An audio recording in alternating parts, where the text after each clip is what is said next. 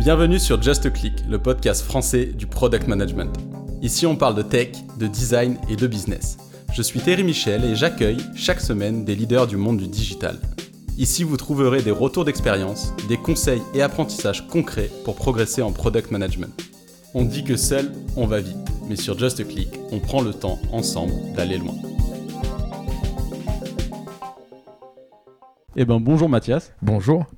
Euh, merci pour ton temps. Donc, je te propose euh, de commencer par te présenter, mais avant ça, pour la thématique de l'épisode d'aujourd'hui, ça va être autour de l'entrepreneuriat. Euh, l'entrepreneuriat à partir quasiment de rien jusqu'à arriver bah, à de beaux succès que, que, tu vas nous raconter. Je avec plaisir, avec plaisir, avec plaisir. Bah, écoute, je vais me présenter. Alors, ça dépend, tu veux la version accélérée ou la version longue? Parce que On ça, a risque, le temps. ça risque de te prendre du temps. ok, tu veux la version longue? Euh, alors, je suis Mathias Vallon, avec un seul L. Euh, fait, euh, je suis né Aix-en-Provence. on n'est pas loin d'ailleurs, tu es venu chez moi aujourd'hui. Donc ça, c'est plutôt cool. Une magnifique ville, pleine de soleil. J'ai 40 ans. Je les assume, tu vois, j'ai eu du mal à les assumer, mais non, je les assume. Le numéro 4 a été dur à passer. Et j'ai fait, j'ai fait le tour du monde. Mais avant ça, j'ai fait des études dans l'agronomie et l'environnement, un truc qui n'a rien à voir. Euh, parce que bah, parce que c'est quelque chose qui m'intéressait. Je pensais qu'on avait des choses à faire assez sympathiques là-dedans. Et à un moment donné, j'ai été associé très tôt dans une ère de, compostage. Euh, et, j'ai vécu ce qu'on appelle une, manifestation. Alors moi, je comprenais pas pourquoi j'ai eu cette manifestation, parce que euh, bah, des personnes face à moi, elles disaient voilà, c'est pas bien ce que vous faites, alors qu'on était en train de produire gratuitement grâce aux déchets verts quelque chose qui permettait de, valoriser les sols et euh, de les mettre euh, gratuitement à disposition des, agriculteurs. Donc, quand tu parles de manifestation, c'est revendication syndicale ou... Des personnes qui sont venues face à l'aire de compostage, on dit on veut pas d'air de compostage, toi. Et j'étais associé, j'étais très jeune, j'étais encore à l'école à l'époque, et j'ai vécu ça comme un drame. Et je me suis dit mais je comprends pas pourquoi les gens ne comprennent pas. Et en fait, j'ai capté que euh, on a beau vendre un super produit ou fabriquer quelque chose de magnifique, si on le, on n'arrive pas à l'expliquer, euh, eh ben ça ne fonctionne pas. Et donc j'ai décidé de faire une école de commerce derrière, donc à l'Académie d'entreprise Aix-en-Provence, euh, qui m'a appris à pouvoir mettre un beau papier cadeau en fait sur des choses que tu es en train de, de dire. Voilà, ça c'est mes études, donc agronomie environnement et, et plutôt la partie commerce derrière. Est-ce que tu veux savoir d'autres euh, choses par rapport à ça? Non, très clair. Donc au niveau de ce que tu as pu apprendre durant, durant tes études euh, Alors si je vais être euh, ça, j'espère que mes enfants vont pas l'écouter. Hein. Mais sincèrement, j'ai une très, je suis très critique sur les études. Je suis vraiment désolé d'être... il faut pas le dire en fait, c'est pas très bien de le dire. Mais je suis très critique, j'ai l'impression qu'on est, qu'on est à côté de la plaque sur ce qu'on essaie d'apprendre à nos enfants. Et, moi, ça m'interpelle parce que j'ai des enfants et j'ai envie de, leur faire apprendre des choses assez, intéressantes comme l'entrepreneuriat, comme, euh, euh, je sais pas, la philosophie, des choses euh, très spécifiques qui sont concrètes dans notre monde de tous les jours. Donc, comment fonctionne l'argent. Pourquoi je te dis ça? Parce que j'ai fait des interventions dans des écoles. Ma, cousine est prof. Et je te raconte l'anecdote, elle est complètement folle. J'arrive dans, cette école, dans cette classe, et elle était en train de faire un cours et elle parlait d'un espèce de, je sais pas, de montagne qui crachait du feu aux États-Unis et tu voyais les, les, les gosses qui s'en foutaient complètement, tu vois, qui, disaient mais qu'est-ce qu'elle dit quoi? Ils étaient en train de pioncer. Et euh, moi derrière, j'arrive, euh, je dis je vais faire un petit pitch de deux heures, je vais les bouger. Je vois voilà les amis, euh, bonjour, tout va bien. Alors voilà, je me présente, je m'appelle Mathias, blablabla. Est-ce que vous connaissez la sharing economy? Est-ce que vous connaissez LinkedIn? Est-ce que vous connaissez ça? Que... Et je voyais que les mecs ils connaissaient rien de ce qui était euh, les outils que tout le monde utilise tous les jours, enfin, dans mon monde où j'étais, tu vois. Et je me suis dit, mais qu'est-ce qu'on leur apprend? Et parallèlement à ça, j'étais, j'ai su aller en Suisse. Et en Suisse, tu as ce qu'on appelle une année de maturité, je sais pas comment ils appellent exactement, où euh, tous les Suisses, ils, montent une petite société pendant un an, euh, où ils trouvent bah, des investisseurs qui sont la plupart du temps la, la love money, leurs parents, etc. Et ils développent un projet, ils créent quelque chose, et, puis ils passent dans des endroits euh, comme par exemple des gares routières ou autres, qui leur permet de présenter ça. Et se mettre en confrontation avec la réalité du marché, c'est-à-dire trouver un fournisseur, trouver des investisseurs, parler avec des associés, essayer de, de, de, voir si ça se passe bien, qui sont leurs potes, et, ils se disputent, etc. Tu vois et ils vivent une vraie, une vraie vie, toi, pendant ce moment-là. Et même s'ils passent dans le côté pas entrepreneur, parce que là je suis un peu trop pro-entrepreneur, mais il passe dans le côté euh, je vais travailler dans une boîte, bah, il capte que c'est pas forcément le méchant patron, qu'il y, a des, y a des choses à prendre en compte, il y, a des, y a du besoin en fonds de roulement à mettre de côté, il y a des il y, a, y a, des personnes à payer, il y a des difficultés qu'on peut avoir avec des fournisseurs, il y a plein de choses. Et donc, ils ont une vision complètement différente et je pense qu'on est un peu à côté. Donc, pour répondre à ta question, parce que je suis allé loin, euh, j'ai pas l'impression d'avoir appris grand chose qui me sert aujourd'hui. Ok, très bien. pas de problème. Désolé. C'est honnête. Ça a le mérite d'être honnête, c'est très clair. Donc, quand tu as commencé à bosser, du coup, euh, concrètement, ça... qu'est-ce que tu as commencé à faire? Comment tu as commencé à travailler? Et puis, euh, petit à petit, quel a été ton cheminement euh, pour arriver là où, là où tu en es du coup 20 ans plus tard? Ouais, écoute, je vais essayer de te le faire en accéléré aussi. Voilà, quand j'étais justement dans cette école-là, je suis parti faire un stage chez un gars qui avait une imprimerie. Et ce gars-là, il avait des poils sur le nez. Toi, je suis en train de le préciser, je le dis, euh, des poils sur le nez, parce que c'est un truc qui m'a vraiment interpellé. Le mec, il avait une chevelure sur le nez. Et puis, il assumait cette chevelure sur le nez en mode, je m'en fous, tu vois. J'ai une chevelure sur le nez, et alors? Et, euh, il m'avait amené chez, euh, dans une boîte que je citerai pas. Il m'a dit, regarde, tu vois, je vais le défoncer. Et il a chopé un mec, et il lui a vendu un truc tout pourri, parce qu'il lui a mangé la tête. Et j'ai dit, mais qu'est-ce que c'est que ce psychopathe? Et en fait, il m'a monté un monde euh, complètement fou de, de, de, je sais pas, de, de, vente, de technique, de biais cognitifs, de machin que je comprenais rien à l'époque, tu vois. Et il m'a dit, voilà, ça fonctionne comme ça, c'est comme ça que je vis ma, société. Donc, ça, c'était une de mes premières euh, connexions avec le monde euh, professionnel, sachant que, bon, bien avant, j'ai, toujours travaillé l'été, j'ai été serveur, j'ai monté ma première boîte à 13 ans, 14 ans, je crois, euh, qui s'appelait Les Lutins Verts, où je faisais, euh, je coupais des. Je taillais les arbres chez les gens, tu vois. Très tôt, hein, mais bon, ça, je le passe. Et après, derrière ça, j'ai euh, travaillé chez, chez Neuf, Neuf Télécom à l'époque, Monsieur le Neuf, qui, qui cherchait des commerciaux. Donc, je suis allé en tant que commercial. Et on était en mode tap-tap. Je sais pas si tu connais le tap-tap. Non. Alors, c'est horrible. C'est euh, tu es là, tu pars et tu dois avoir la banane toute la journée, tu dois taper aux portes et tu dois dire bonjour monsieur, je vais faire vous changer votre opérateur de téléphonie. Tu vois, la galère totale. Mais c'est une école de fou parce que tu, tu commences à, à, taper le biais cognitif sans connaître ce que c'est, euh, comment euh, casser la glace, comment arriver à faire confiance, comment réussir à déceler. Moi, je rentrais dans des maisons à un moment donné, je savais que le gars était fan de l'OM, qu'il avait, euh, il était disputé avec sa femme la veille, qu'il euh, y a sa grand-mère qui a un problème. Je savais tout en une seconde, j'arrivais à lire. Parce que tu, tu, lis ton environnement et tu vois ce qui se passe. C'était un truc complètement dingue. Et, euh, j'ai vite évolué sur cette boîte-là, où je suis passé manager. Et donc j'ai monté mon équipe dedans. Et très vite, très très vite, l'instinct d'entrepreneur m'a bah, m'a titillé. Et, en fait, c'est arrivé devant moi, mais à cette époque-là, je suis sorti avec ma directrice tu vois. Euh, et, et, ma directrice était l'ex du Big Boss, en fait. et le Big Boss, ça lui a pas plu. Et puis il m'a mis de côté et il a envoyé euh, ma directrice euh, à Lyon, je crois que c'était Lyon. et il nous a séparés totalement. Et moi, je suis parti, j'ai pris ma voiture, je suis monté à Lyon et je me suis mis devant la porte de mon ancienne directrice, tu vois, qui était ma petite copine. Et j'ai dit, écoute, on s'en fout, on va monter une boîte vas-y, on quitte la boîte, on va la monter. Et elle a dit non. Et j'ai dormi devant la porte. D'accord, dans un, dans un appartement. Enfin, c'était dans un appartement du coup À Lyon, ouais, dans un appartement. J'ai dormi devant la porte et le lendemain, elle a ouvert, elle a dit allez, bingo. Et en fait, on a ouvert cette boîte ensemble. Et, euh, et donc voilà. Et donc, donc la boîte, qu'est-ce que. Et donc cette boîte-là, c'était une boîte qui, est, à la base, ben, euh, comme euh, Neuf Télécom changeait sa politique de commerciaux, ben, on a monté une équipe de commerciaux et on a distribué du Neuf Télécom ben, euh, dans PACA. Et après, cette boîte a explosé. On est passé sur euh, Pau, Lille, euh, Paris, et je ne me rappelle plus, ça fait longtemps quand même. Donc, pas mal d'agences un petit peu partout et qui a grandi très, très, très, très vite. Trop vite. Et derrière, on a, on a rajouté bah, toute la partie, parce qu'à l'époque, le marché de l'électricité était en train de se libérer. Et je ne sais pas si tout le monde s'en souvient, mais c'était l'époque de Poeo Direct Energy, où le marché électricité pour les professionnels s'est libéré.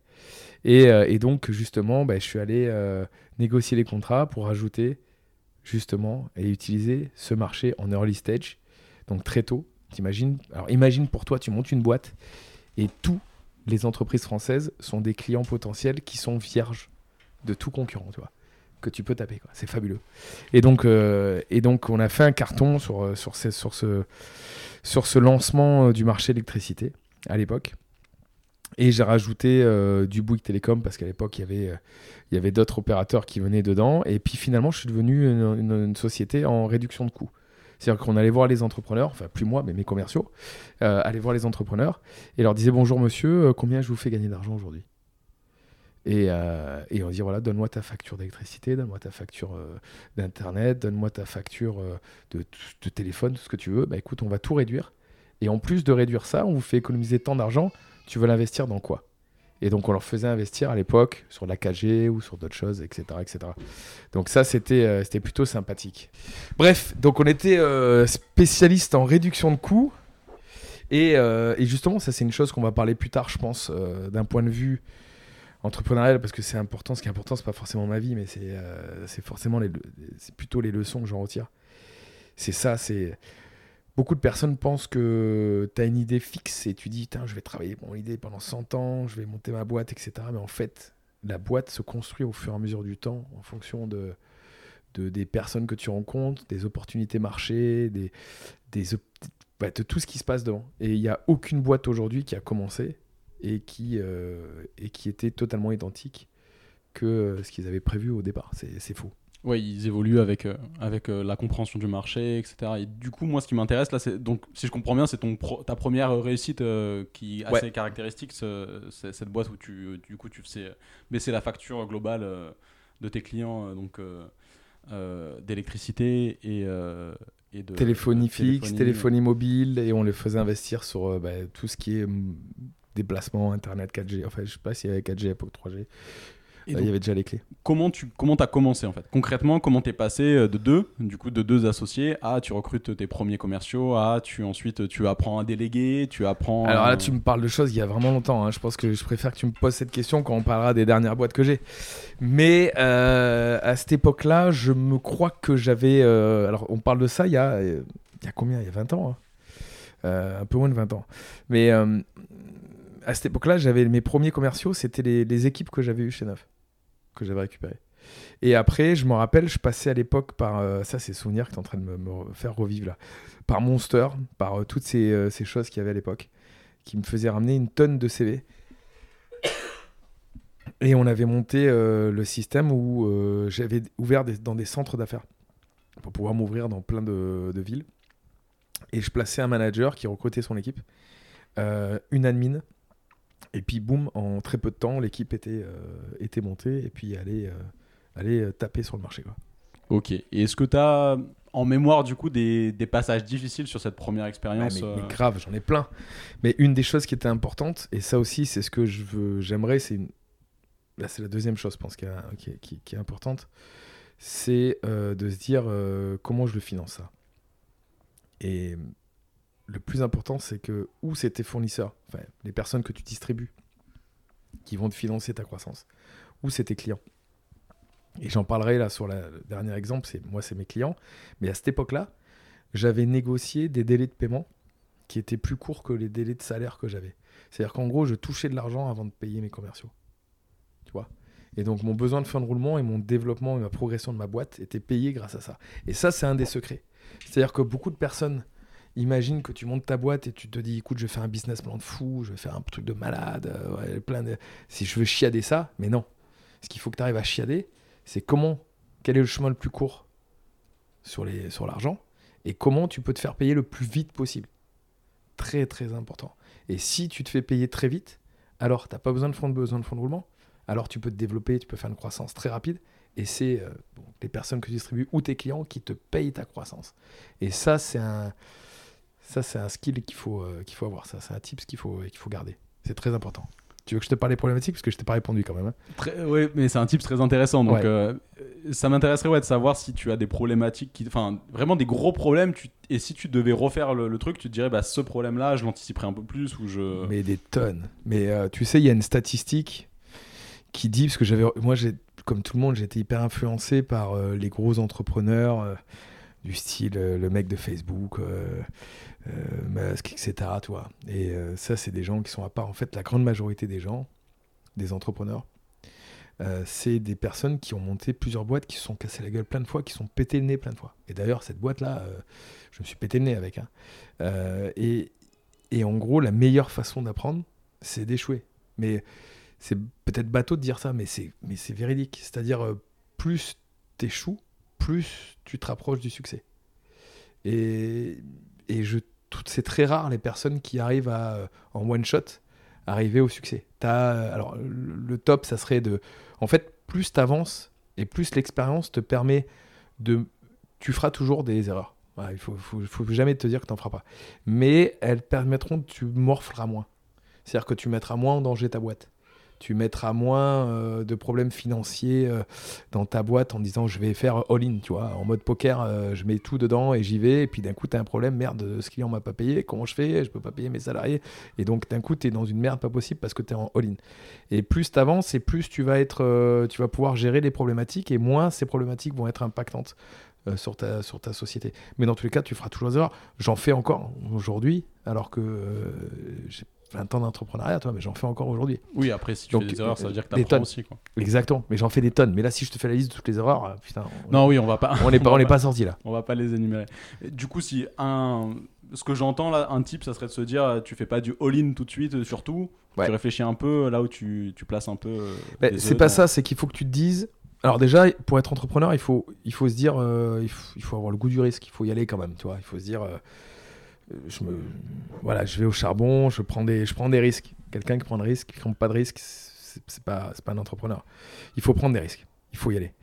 Euh, après, la seule chose, c'est qu'il faut penser à toutes les possibilités. C'est-à-dire que l'objectif, c'est te dire, je lance quelque chose, bon, faisons la liste de tous les problèmes qu'il peut y avoir. Mon client me paye pas. Euh, le commercial se casse. Euh, mon associé euh, divorce avec sa femme. Euh, D'un coup, il y a le Covid. J'exagère avec ça, mais tu vois, le Covid peut revenir. Et tu peux prévoir toutes ces choses comme ça qui arrivent au fur et à mesure dedans.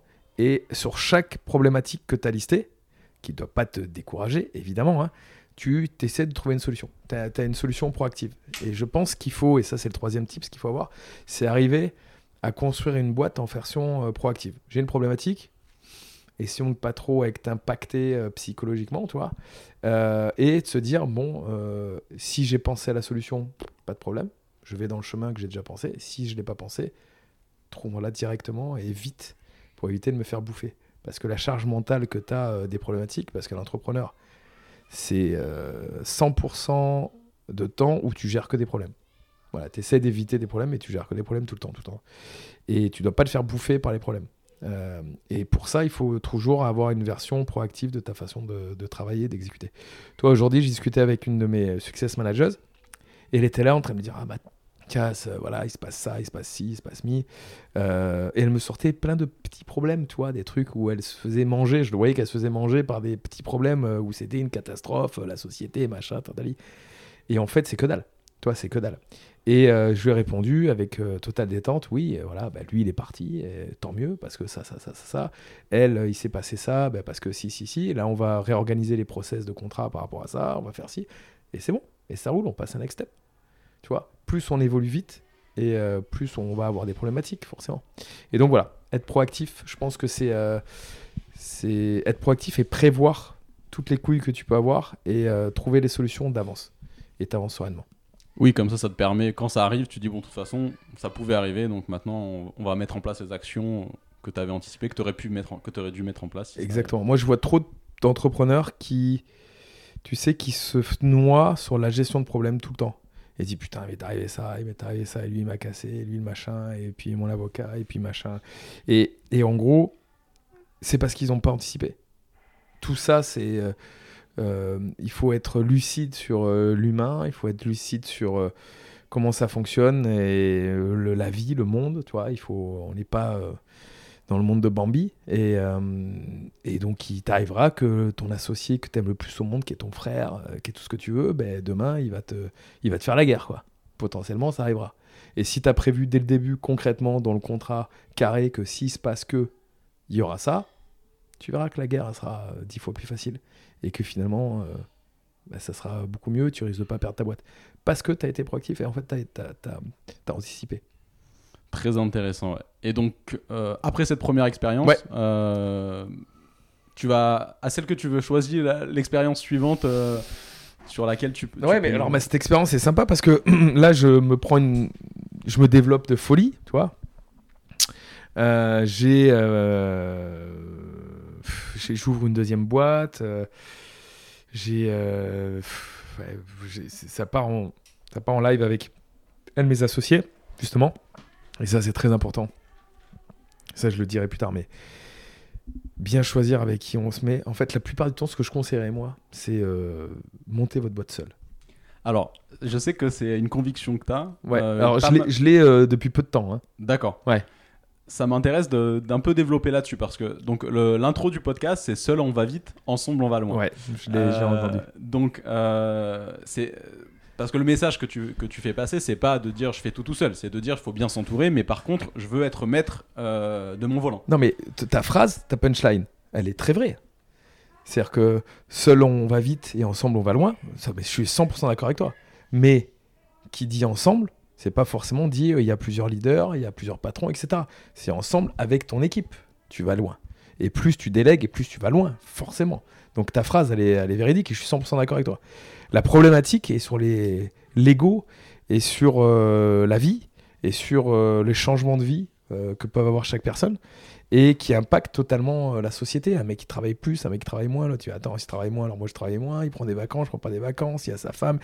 Tu as toujours des trucs de fou. Et, as un problème, et le problème, c'est le pouvoir. C'est-à-dire qu'à un moment donné, tu un mec qui est le patron qui dit Oh, écoute, tu m'as saoulé, ça se passe comme ça. Oui, non, non, merci, au revoir. Basta. Sauf que quand tu avec un associé, ça se passe comme ça. Le mec, il fait non. Tu fais quoi? Merci, au revoir. Ben, il fait non. Et donc là, tu commences à te friter. Et euh, vous allez tous les deux vous battre sur quelque chose qui va impacter bah, tous les collaborateurs, qui va impacter les clients, qui va impacter euh, la totalité. Et tu vas voir que tu vas directement dans le trou. Et je le vois, moi, euh, régulièrement avec certains de mes clients. Et notamment, j'en ai un en tête où c'est arrivé il n'y a pas si longtemps, où, où ils ont tout perdu, les mecs ils se sont fracassés, ils ont tout perdu, et pourtant c'était les meilleurs amis du monde, tu vois. Et c'est pour ça que je me dis, avec du recul, avec du temps, et ça c'est une chose qu'on m'a pas dit, parce qu'on m'a toujours dit un peu, euh, prends des associés, il y a des mecs, tu prends des gars qui sont plus âgés, ils amèneront de l'expérience, d'autres qui t'amèneront un truc sur le tech, un truc machin. C'est pas faux, mais le problème c'est le pouvoir, et en fait, prends pas des associés, prends des partenaires.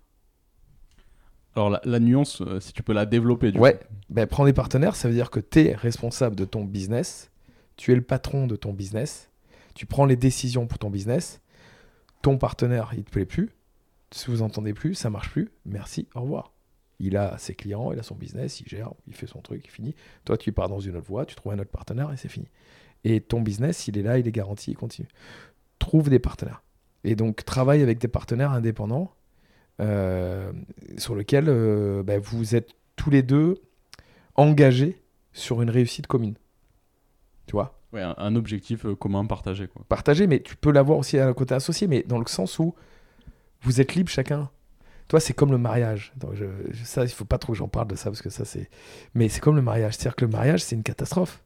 C'est-à-dire que tu garantis à quelqu'un de te dire écoute, je serai fidèle jusqu'à la fin de mes jours, etc. Et tout le monde séduit et tout, et tout taqué avant, et au moment où tu es marié, bah, tu te bats plus. Parce que tu sais que tu peux pas te quitter. Et c'est ça la problématique. Euh, alors que si tu sais que tu peux te quitter, tu te battras tout le temps. Bah, là, c'est pareil. Tu vois? C'est te dire que tu fais pas un contrat de mariage, mais vous devez avancer ensemble et vous devez réussir ensemble. Et de jour en lendemain, vous pouvez vous quitter. Et pour ça, il faut que tu deviennes bon il faut que tu sois meilleur que les autres. Il faut que tu sois meilleur que, les, euh, que des compétiteurs, des, des, concurrents. Toi, il faut que tu restes toujours dans le game. Et donc, tu, tu garantis ça. Et c'est pour ça que toi, on le dit pas trop, ça aussi. Mais je pense que c'est important de te dire que prends pas d'associés. Déjà, si t'arrives pas à te motiver seul, parce qu'il y en a plein qui prennent des associés en disant putain, je vais être tout seul, comment je vais faire et tout. T'arrives pas à te motiver seul, ben monte pas une boîte, mec. Voilà, si- il faut que tu arrives à te motiver tout seul. Euh, mais derrière ça, prends pas les associés, prends les partenaires. T'as un gars avec qui tu t'entends bien, c'est génial, super. Monte ta boîte, je monte ma boîte, vas-y, on le fait ensemble. Et on travaille tous les deux euh, et on va construire cette réussite ensemble. Tu Ouais, vois donc le, le conseil pratico-pratique, c'est de dire en fait tu crées deux structures Ouais. euh, et les deux structures elles vont travailler ensemble sur un produit commun et- Exactement. et, chacun va apporter sa Exactement. valeur ajoutée. Il y a un mec qui, fait, qui génère des leads, l'autre qui gère le côté, euh, je sais pas, commercial, l'autre qui gère le côté marketing. Voilà. Chacun a son truc, chacun est interdépendant, mais chacun est libre. Et du coup, pour rester sur le pratico-pratique, euh, ce, ce- on va dire, tu développes un produit. Ouais. Mettons. Ok, un produit du coup, euh, un produit soft euh, qui euh, donc a besoin de marketing, a besoin de tech, a besoin de vente. Une fois que le produit marche, comment tu répartis la valeur si au final tu as que des entités distinctes qui travaillent à la construction de ce produit? Non, mais alors, chaque entité, alors déjà, toute la partie d'un produit peut être externalisée. Alors, quand je dis externalisée, c'est-à-dire que, oui, tu peux l'externaliser avec des sociétés si tu veux, mais que tu peux l'externaliser avec un partenaire aussi, au même titre.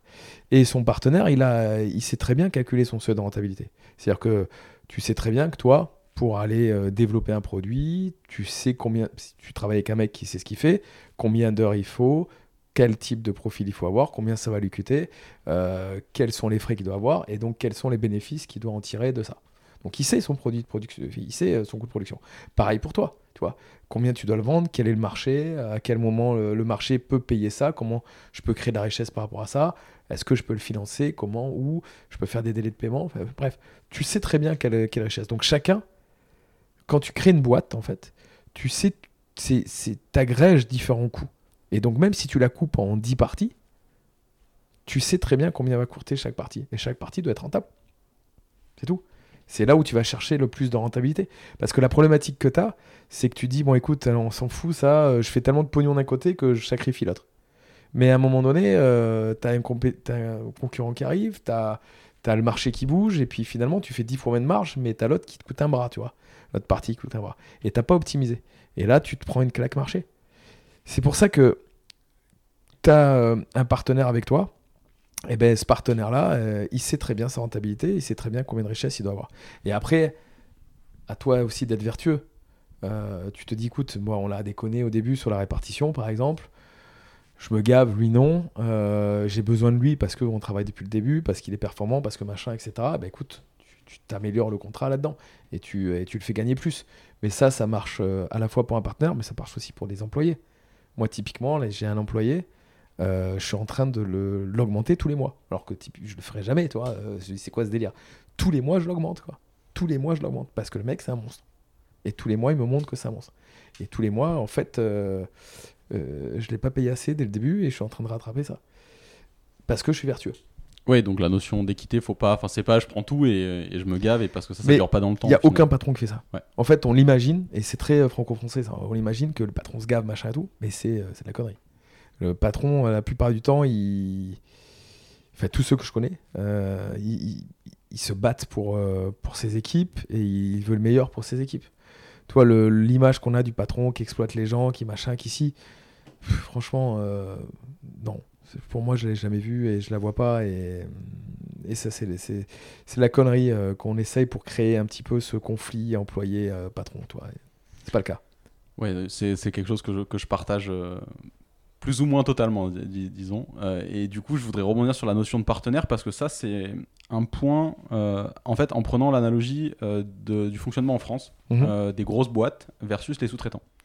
Aujourd'hui, les boîtes du 440, euh, en réalité, elles ne font plus les choses. C'est les sous-traitants qui font et elles qui ont, qui, qui- qui ont les clients, qui vendent. Et donc, au final, par exemple, pendant la crise Covid, euh, quand Airbus a dû euh, se séparer de beaucoup de sociétés sous-traitantes pour pouvoir euh, tenir durant la période, ils se sont aussi posé des réflexions sur comment on fait pour pas tuer nos sous-traitants parce que dès que ça va redémarrer, il va falloir qu'ils soient là. Et donc en fait, cette logique de partenariat, elle est aussi présente et à plus grande échelle, j'ai envie de dire, mais je trouve que c'est, je, je sais pas ce que tu en penses, mais cette analogie me paraît aussi. Mais c'est- excellent ce que tu viens de dire parce que c'est là tu as une réflexion plus un. On, pourrait, on pourrait penser l'inverse, se dire bon, on, a un problème de Covid, euh, il faut couper les robinets, euh, qu'est-ce qu'on fait? Ben, On désingue les sous-traitants, on s'en fout. Ils ne travaillent pas pour nous. Euh, c'est pas nos employés, on n'aura pas de problème avec les syndicats, etc. On s'en fout, les dégages, d'ailleurs, ils sont là pour ça. Mais en fait, si tu fais ça, derrière, quand tu veux rattaquer le business, t'as plus personne. Et là, tu es dans la merde. Et donc, ils sont obligés de les, sauver, ils sont obligés de les garder parce que ils savent très bien que quand il faudra rattaquer, ils ont besoin d'eux. Et c'est là que tu, m'as donné un bon exemple par rapport à ce que je disais tout à l'heure, sur le fait que prends pas d'associés, prends des partenaires. Une fois que tu sais que tu as besoin de ton partenaire, eh ben, il faut que tu fasses en sorte qu'il vive bien, qu'il survive, qu'il fasse ce qu'il faut. Ben là, c'est pareil. C'est pareil pour les sous-traitants. Donc pour moi, euh, c'est un bon exemple que tu as donné. Ok, très bien, merci. Donc, euh, donc ça, c'était ta première expérience, grosse expérience où en fait tu étais associé. Donc euh, ça fait partie aussi, je pense, de ton apprentissage, de te dire il vaut mieux avoir des partenaires que. Ouais, ça a été la galère. Ça a été la galère totale. Mais tu sais quoi, le pire, c'est qu'à ce moment-là, euh, moi je suis dans un esprit où tu te dis, j'aime l'humain et j'ai pas envie de mettre dans le bain tout le monde parce que j'ai une mauvaise expérience, toi. C'est comme si tu as une mauvaise expérience avec une femme tu te dis, ben, je veux pas dire que toutes les femmes sont comme ça, toi. Euh, ou j'ai une expérience avec un associé, j'ai pas envie que. Ou j'ai une expérience avec un employé, ou un ami, ou autre. Voilà. Tu tires des leçons, mais j'ai pas envie de partir dans le côté extrême de la chose. Et donc à ce moment-là, c'est pas du tout ma pensée. C'est-à-dire que moi, j'avais encore, c'était ancré en moi, un business, ça se monte à plusieurs et avec plusieurs associés. Et euh, voilà, j'ai fait ça encore, j'ai fait cette erreur pendant longtemps, tu vois. donc. Euh, donc voilà, c'était pas à cette époque-là où ça m'a servi de leçon. Ok. Typiquement. Donc ouais, il a fallu du temps aussi pour, euh, pour l'assimiler. Et eh ouais. Et eh ouais j'étais trop dans la matrice, tu vois, qu'on m'avait mis dedans. Et donc j'étais trop dans cette optique où il, me fallait les associer. Et donc comme c'est arrivé très tôt, ce qu'on m'a appris là, je l'avais ancré. J'ai eu du mal à m'en détacher. Et donc, quelle est la première expérience euh, suivante en tant que solo entrepreneur avec des partenaires euh, que, que tu as monté Non, mais euh c'est quoi Je l'ai fait récemment. D'accord. Ouais, c'est juste là, là on, on, lâche, tu passes plein d'épisodes si tu veux arriver là-dedans. Mais on peut revenir après. ouais, non, mais, mais sinon je peux te le faire en accéléré parce que cette société-là que je t'ai raconté, donc c'est développé à fond. Il y avait plein d'employés, tellement que c'est développé, il y a plein d'employés que je connaissais pas. Tu vois, pour te dire. Et on a dépassé euh, très vite les 50 personnes. Et à cette époque, euh, tu avais les syndicats qui sont arrivés. Et, euh, et waouh. Et, c'est la première fois que je tombe face à un mur humain. Tu vois, des personnes que tu expliques 1 plus 1 c'est 2. Et ils te disent non, non, 1 plus 1, je crois que ça fait 17. Et là, tu, ça marche pas, tu vois, ça fonctionne pas. Et bref, donc j'ai fini en liquidation judiciaire sur cette boîte-là. Donc j'ai dû la fermer la boîte. Et quand tu fermes la boîte, t'as plus rien. Tu es le seul à avoir rien du tout. C'est-à-dire que tout le monde peut, euh, peut toucher de l'argent, toucher le chômage, etc. Un patron n'a rien du tout. Et moi, je me suis retrouvé en mode euh, chef d'entreprise, réussite. Euh, j'ai aidé même un petit peu les politiques régionales, etc. Tu vois, à, à, je vais manger dans un supermarché un, un sandwich, tu vois. Donc ça a été la descente aux enfers à ce moment-là. Et, et c'est important. Et, et, là, sur quoi tu te raccroches du coup? Ben Là, c'est chaud parce que tu as une fierté, tu as une image euh, que tu souhaites sauvegarder.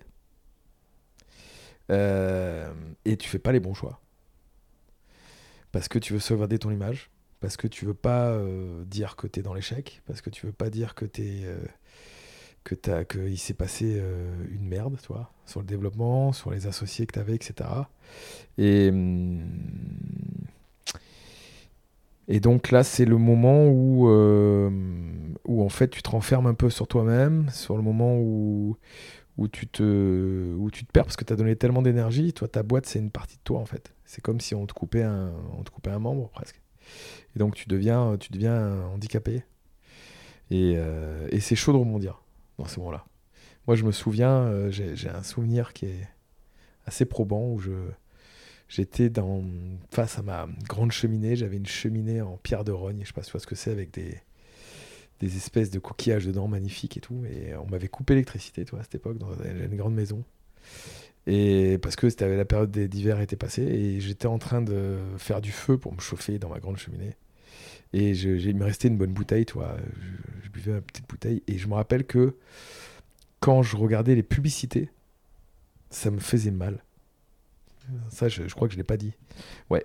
C'est-à-dire que tu vois une publicité de pizza à la télé. Toi, aujourd'hui, tu vois une publicité de pizza, t'en tapes. Tu dis, bon, encore une publicité, je vais zapper, ça me saoule. Quand t'as faim, la publicité de pizza, elle est horrible. Ça te hante. La publicité de sandwich, ça te hante. D'hamburger, ça te hante. Et en fait, j'ai vu l'impact de la publicité. Ça m'a, je regardais plus les pubs parce que ça, ça me donnait trop envie. Et quand t'as pas, t'as envie. Et, euh, et donc voilà. Et donc euh, j'ai rebondi. Euh, j'ai dû trouver un emploi. Et, et à ce moment-là, j'étais surqualifié. Tu vois, c'est ça qui est ouf. Pourquoi surqualifié? Bah Parce que je, sortais d'une boîte où j'avais débauché un directeur commercial de chez Bouygues Télécom, que j'avais je sais pas combien d'employés dans je sais pas combien de villes, avec un chiffre d'affaires de dingue, à encore jeune, ah euh, bonjour, euh, je cherche un emploi. Là, à cette période, t'as pas encore 30 ans Ah non, mais bien avant. Mais je sais pas quel âge j'ai, mais je suis super jeune là. Je sais pas, 20, 25 euh, peut-être, je sais pas quel âge j'avais, mais vraiment jeune. et, et, donc les mecs disent, mais non, mais il n'y a pas moyen, c'est pas un mec de 25 ans qui va, tu vois, qui va, me, qui va m'apprendre la vie, quoi. Et donc j'ai dû réduire mon CV à cette époque pour trouver un emploi. c'est ça qui est fou. j'ai dû enlever plein de choses et j'ai été pris en tant que cadre à Decathlon. Ok, en tant que cadre commercial du coup Non, non, j'étais euh, ce qu'on appelle responsable univers. je m'occupais d'un univers à Decathlon. Et j'ai dû partir en plus loin, donc c'était à Nîmes. Et à cette époque-là, euh, je me rappelle parce que j'avais plus d'argent euh, et j'étais obligé de dormir dans la voiture pour aller travailler, tu vois. Donc, et les gens ne le savaient pas à Decathlon, donc c'était la folie. Parce que ça coûtait une blinde de faire l'aller-retour, le péage, le machin, etc. tous les jours, tu vois. Euh, et en plus, comme j'étais euh, caution personnelle de ma boîte, j'ai dû euh, payer tous les mois sur mon salaire, prélever sur mon salaire à Decat, tu vois. Donc c'était une période assez chaude. Et donc je me suis mis dans une grosse boîte qui était Decat, où j'ai cartonné. J'ai commencé par un petit univers qui s'appelait les Sport Co, où j'ai fait le plus gros chiffre monde, je crois, un truc de fou. Je vendais à la pelle des ballons de partout. Après, ils m'ont passé sur un autre univers qui était le cycle. Et après, j'ai pris, j'ai pris plein d'autres trucs. Et, et là, euh, j'ai été débouché par SFR. Et je suis parti, justement, on parlait de, Toulon. Donc je m'occupais des espaces SFR là-dedans. Et c'était une, euh, une autre expérience parce que j'ai été chef, euh, chef des ventes. Là. Et j'ai. Alors c'était complètement dingue parce qu'ils ont venu me chercher et ils m'ont dit Bon, Mathias, on est les derniers de France. je dis Bah super, laissez-moi voir ce qui se passe. Et ils me disent Bah ouais, c'est normal, c'est le Sud. Et je dis, mais non, c'est pas normal parce que c'est le Sud, c'est parce que c'est normal parce que vous n'êtes pas bon en fait. Au bout d'un moment, il faut, ouvrir les yeux. Non, mais les gens dans le Sud sont spéciaux, mais que dalle en fait. C'est parce que vous n'êtes pas bon. Et, euh, et donc j'ai dit, bah attendez, si j'y vais, là, ça, je, vais faire mal, hein, ça, va faire mal, il faut vraiment couper, il faut vraiment couper, il faut y aller fort. Il me dit, vas-y, ta carte blanche. Et donc j'y suis allé. Et, euh, et, ça a été très dur parce que je suis tombé face à des personnes qui étaient là depuis des années et j'arrivais avec un plan clair et précis en disant voilà les amis, euh, j'ai fait un rapport d'étonnement, et ça c'est ce que j'invite euh, tout le monde à faire. Le rapport d'étonnement c'est aussi un, un type super important quand tu arrives dans une boîte ou n'importe quoi. Donc c'est-à-dire tu, tu, tu, notes tout ce qui t'étonne en bien ou en pas bien. Toi. Je fais un rapport d'étonnement et voilà les mecs, il y a ça, ça, ça, ça, ça, ça, ça, ça, ça, ça, qui va pas. Donc c'est simple, on va faire ça, ça, ça, ça, ça. Voici mon plan d'action, ma roadmap, tout est posé. Are you ready Qui me suit Et là, les mecs, ils me regardent en face, ils me faisaient lol du style. Mais nous, ça fait 20 ans qu'on fait ce métier, on changera pas.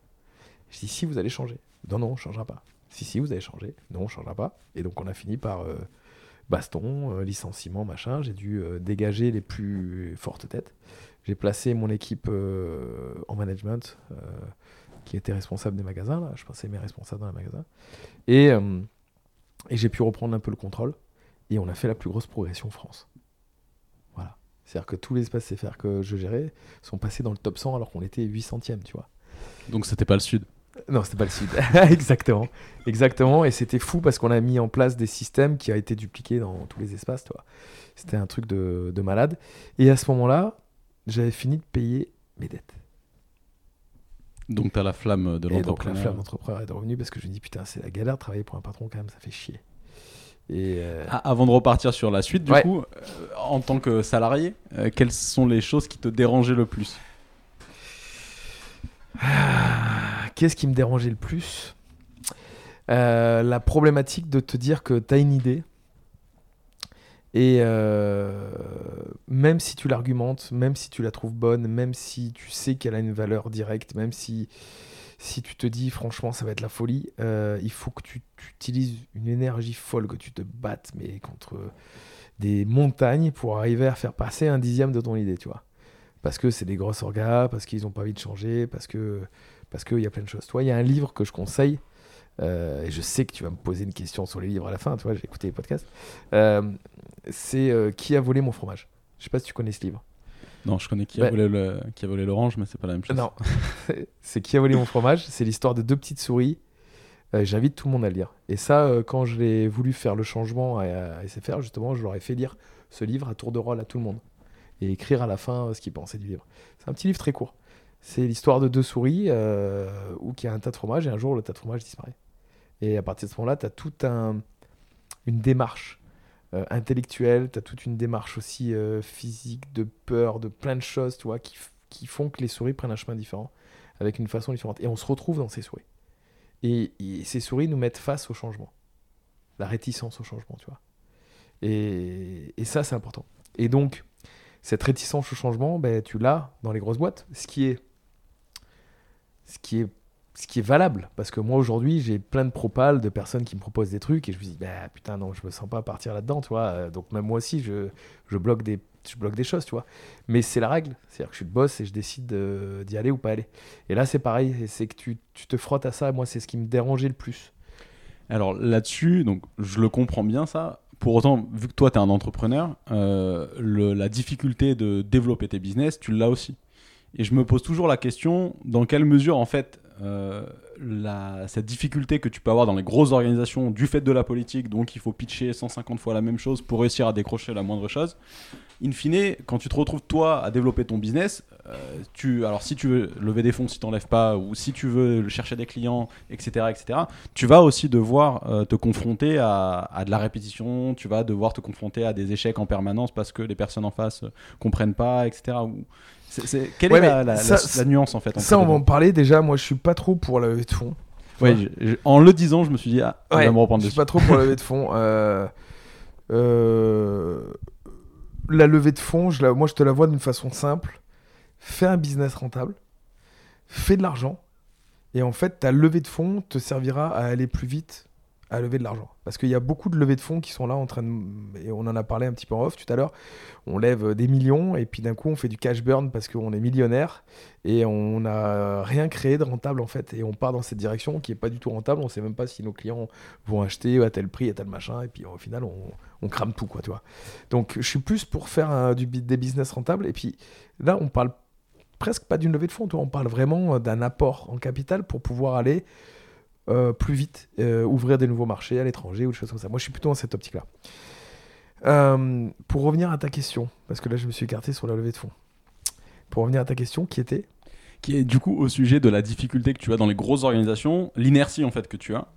et donc ça, alors tous ceux qui sont passés par des grosses organisations l'ont connu, on va pitcher 50 fois la même chose. Oui, d'accord, d'accord. Tu m'as dit que tu avais la même chose quand tu étais en perso, quand tu avais ta boîte. Ouais, sauf que Finalement, si t'enlèves cette histoire de pitch de levée de fonds, tu pitches qui? Tu pitches, euh, Mon exemple était mal trouvé, c'est pitcher tes, enfin, aller chercher tes clients ou te, prendre des portes du coup parce que les clients veulent pas acheter ce que tu vends ou... Ouais, mais justement, c'est ça qui est génial. C'est-à-dire qu'au début, tu vas euh, argumenter tes clients, tu vois. Tu vas faire ton pitch à ton client, ça marche pas. Tu discutes un peu, alors qu'est-ce qu'il fait? Ouais, mais écoute, chez tel concurrent, il fait ça, l'autre, il fait ça, machin. D'accord, ok. T'apprends, t'apprends, et puis t'orientes, t'orientes, t'orientes, t'orientes. Et en fait, tu crées avec une façon hyper rapide et efficace une boîte qui est totalement adaptée à ce que demandent tes clients.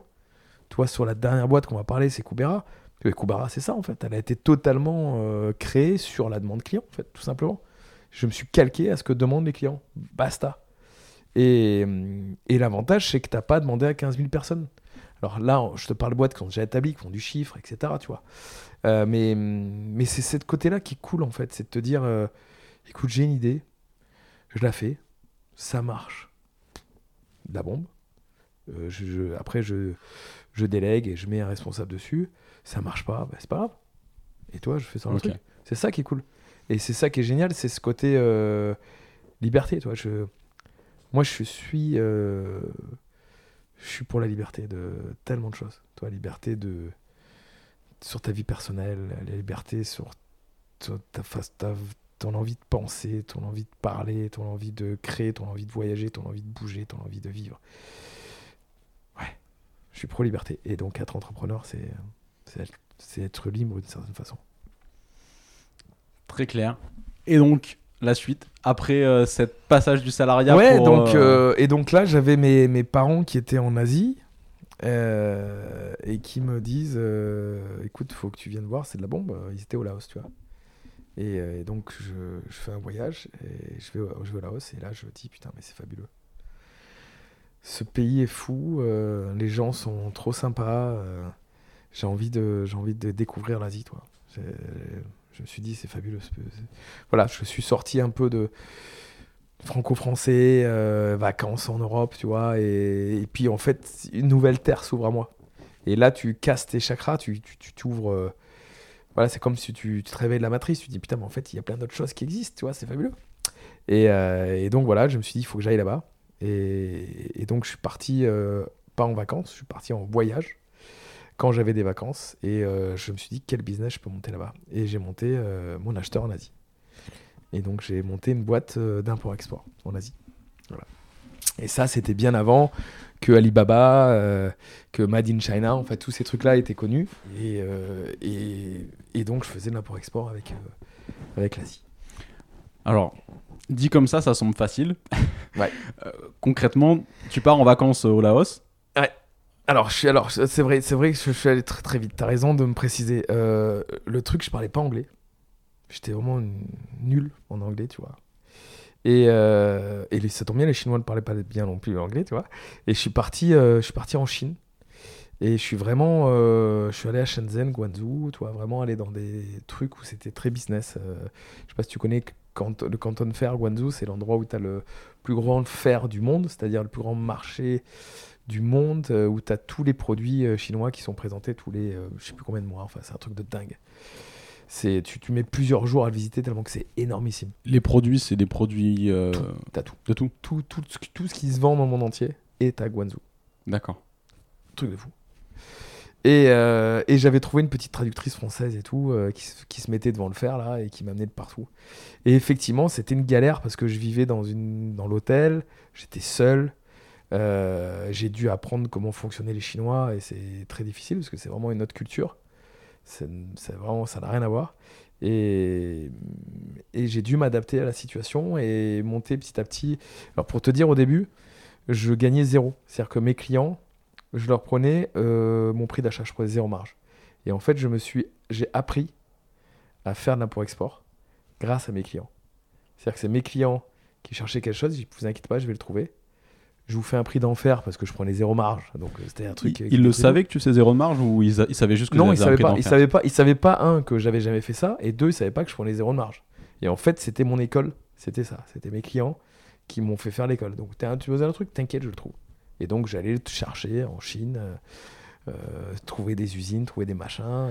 Tes clients, tu les trouves comment à cette époque? Alors j'avais un site qui s'appelait monacheteurnazi.com euh, qui, euh, sur lequel je m'étais placé sur des plateformes, mais ça il y a, il 10 ans, hein, sur des plateformes, euh, un peu plus de 10 ans, même plus de 10 ans, hein, où tu avais des trucs de grossistes à l'époque, tu vois. Et, et, puis je générais du lead sur internet parce que mon site était référencé, tu vois. J'avais bâti mon premier site tout seul. Et, et donc j'avais des demandes clients sur mon site et je prenais des photos quand j'ai visité les usines, etc. etc. et j'étais acheteur en Asie pour mes clients français, européens. Voilà, c'est comme ça que j'ai commencé. Et donc mes clients, je les ai eus grâce à mon site que j'ai fait et grâce à ces, euh, à ces plateformes de grossistes aussi où j'avais des demandes. Ok, très clair. Et donc ces, ces clients t'apprennent euh, au fur et à mesure euh, par rapport à ce que eux te demandent, les délais, etc. Toi, tu dis bon voilà. Alors, mais j'ai fait beaucoup de foirage, toi. J'ai foiré plein de trucs, mais mais j'ai appris. Et après, j'ai dit, ah, d'accord, d'accord, alors les taxes, c'est comme ça, les transports, c'est ça. Euh, l'usine, l'autre, il m'a arnaqué la dernière fois, il va pas me arnaquer ce coup-ci. Là, en fait, j'avais pas capté, mais il y a trois intermédiaires, il faut que je les fasse péter, que je passe directement à l'usine. Parce que le mec, il parle pas anglais, donc il passe par deux intermédiaires. Et donc, tu apprends. Et tu, tu, euh, et tu captes comment ça fonctionne euh, l'import-export, les normes, les machins, les produits qui sont arrêtés. Le mec, il te demande un super produit, mais en fait, les autres cartons, c'est pourri derrière. J'ai tout eu. Et, et donc, je l'ai appris sur le tas. Mais ça aussi, c'est ce que j'aimerais qu'on sorte de ça. C'est que être entrepreneur aujourd'hui, alors moi je le suis, c'est difficile de me sortir de cette tête-là, tu vois, et c'est pour ça que j'essaie de trouver des choses. Mais quand je vois des personnes qui ont peur de se lancer, euh, mais en fait, lancez-vous. Parce que la seule façon d'apprendre, c'est d'être au charbon, quoi, toi, d'être euh, face à ça. Et aujourd'hui, la chance qu'ils ont les Français, c'est que tu as du chômage pendant des, mois, et des années même. Euh, tu peux même avoir, euh, je sais pas si tu l'as encore, mais débloqué 6 mois de chômage, je crois, pour pouvoir investir dans ta boîte. Il y a des, des aides, l'acre, machin, tout. Et donc, tu as plein de trucs pour pouvoir te lancer à 100% et tu y vas, quoi. Va au charbon. Et en fait, c'est en étant dans l'action que ça va au fur et à mesure te, former dans un domaine. Et même si t'es pas bon dans un domaine, franchement, euh, tu le deviens. Moi, je savais même pas monter un site euh, il n'y a pas si longtemps, tu vois. Et après, au bout d'un moment, je, je, me suis lancé, j'ai regardé WordPress, et en fait, c'est trop simple, tu vois. Et il faut y aller. Il faut vraiment y aller, s'y mettre dedans. Et je suis très loin d'être euh, un génie, ou toi, un mec surdoué, ou autre. Je, je suis un mec standard. Mais sauf que je vais au charbon. J'ai pas peur. Et donc sur la, capacité de travail derrière. Ouais. Ça représente quoi concrètement quand là tu es là-bas? Donc déjà combien de temps ça t'a pris avant de, de j'ai même pas envie de dire de break-even, de juste pouvoir te payer à manger quoi. Euh. Ben, L'avantage que j'avais, c'est que j'étais cadre, euh, justement, donc euh, j'ai pas démissionné, je sais plus ce que j'ai fait. Et donc j'ai pu avoir mon chômage, que j'ai fait débloquer à l'époque où tu touchais 6 mois d'un coup, etc. Donc j'ai pu avoir les capitaux dès le début pour me lancer mais qui, qui me servait à vivre en fait, enfin, à manger, etc. Et au début, je gagnais rien. Donc euh, je m'étais donné une deadline pour dire euh, je gagne rien jusqu'à telle date. Et jusqu'au moment où je peux être bon et que j'ai de la valeur ajoutée à apporter à mes clients. Et, euh, donc ça m'a pris, je pense, quelques mois, on va dire six mois. Tu vois six mois avant de devenir bon et commencer à avoir des clients qui finalement où je prends de la marge et pouvoir recruter quelqu'un et pouvoir déléguer et puis, puis lancer la machine. Ça, le, premier recrutement, ça m'intéresse. Là, donc, c'est, j'adore cette histoire. En fait, c'est vraiment, tu sens bien le terrain de jeu. Quoi. C'est ok, bon, bah, j'ai le chômage pour six mois. Maintenant, six mois, il faut que j'arrive à, faire rentrer quelque chose. Et puis après, on avance au fur et à mesure. Donc, premier passage, donc, tu arrives euh, à, te payer toi. Euh, ensuite, tu veux payer d'autres personnes. Là, c'est pas la même étape parce que du coup, il y a des gens qui vont dépendre de toi plus ou moins directement, puisque donc la responsabilité, elle va aussi au-delà de. C'est pas juste toi qui dors dans ta voiture. Si tu fais dormir quelqu'un dans ta voiture, euh, c'est clair. Voilà. Donc euh, personnellement aussi, je pense que ça représente pas la même chose sur ton, ton, premier salarié ou les personnes en tout cas avec lesquelles tu travailles.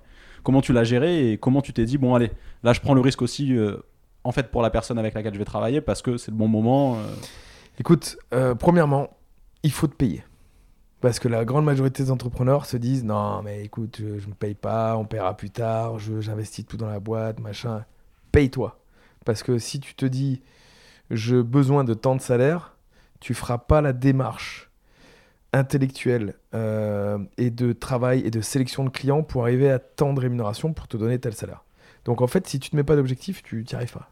Toi, j'ai une formation que j'ai fait à mes équipes qui s'appelle euh, Like a Boss. Et une des premières étapes de la formation que j'ai faite, c'est Qu'est-ce que vous voulez, les mecs? Qu'est-ce que vous voulez? C'est quoi votre objectif de vie? Je veux une maison, je veux un machin, je veux ci, je veux mi. D'accord, vas-y, mets ça dans un cadre, mets-le sur ton bureau, et maintenant, dis-moi comment tu vas y arriver. ta maison, combien elle coûte? Je sais pas, elle coûte 300 000. Ok. Combien tu touches? Je touche 2000, euh, d'accord.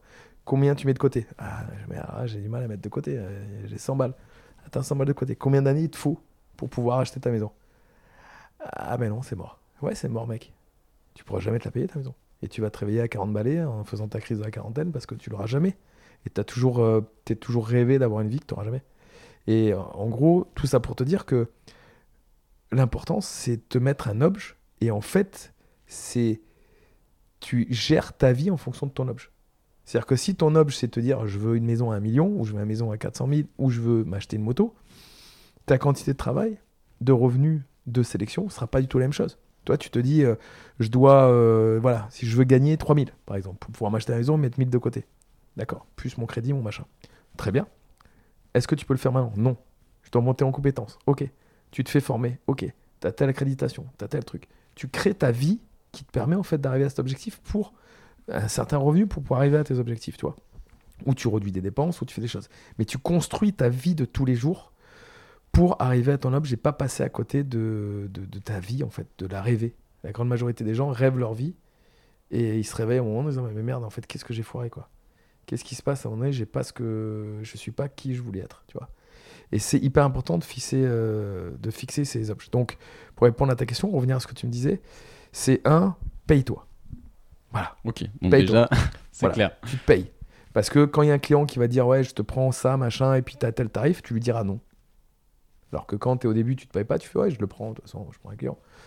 Tu lui diras non parce que parce qu'en fait, il va te prendre trop de temps et tu as, droit à tant d'heures par jour pour pouvoir bosser et tu sais que ta productivité ben, te permet de générer tant de chiffres. Donc ça veut dire que ce gars-là qui te rapporte pas assez, aujourd'hui, il n'arrivera pas à faire tes objectifs. Donc tu le prends pas. Et donc tu en prendras un autre qui sera dix fois mieux, qui te rapportera de l'argent, qui te permettra de te payer et qui te permettra de faire des bénéfices et de pouvoir augmenter ton chiffre d'affaires et payer tes premières personnes salariées pour pouvoir déléguer. Voilà. Et après, donc les premiers sont hyper importants où euh, tu dois les les premiers te suivent sur la vision. C'est-à-dire qu'en gros, qui tu es, qu'est-ce que tu as fait, où tu vas. Et, hum, et il faut que tu arrives à les séduire. Tu sais, il y a une grande partie euh, où les entrepreneurs doivent être des, des- des séducteurs. C'est-à-dire que tu dois donner envie aux gens de bosser pour toi. Tu dois donner envie aux gens, pas en mode séducteur, je t'arnaque, toi, en mode séducteur où putain, ce mec, il est bien, j'ai envie de. Il m'inspire, j'ai envie de le suivre, j'ai envie d'apprendre des choses, j'ai envie, que, envie de construire avec lui, toi. Et c'est ça que tu dois être, toi, comme dans un couple, toi. Et tu dois vraiment, euh, surtout les premiers, euh, bah, qui, qui, qui, qui- presque t'idolâtrent, toi, qui te disent waouh, le mec, euh, on va faire un truc de fou ensemble. Et je vais me régaler avec ce gars.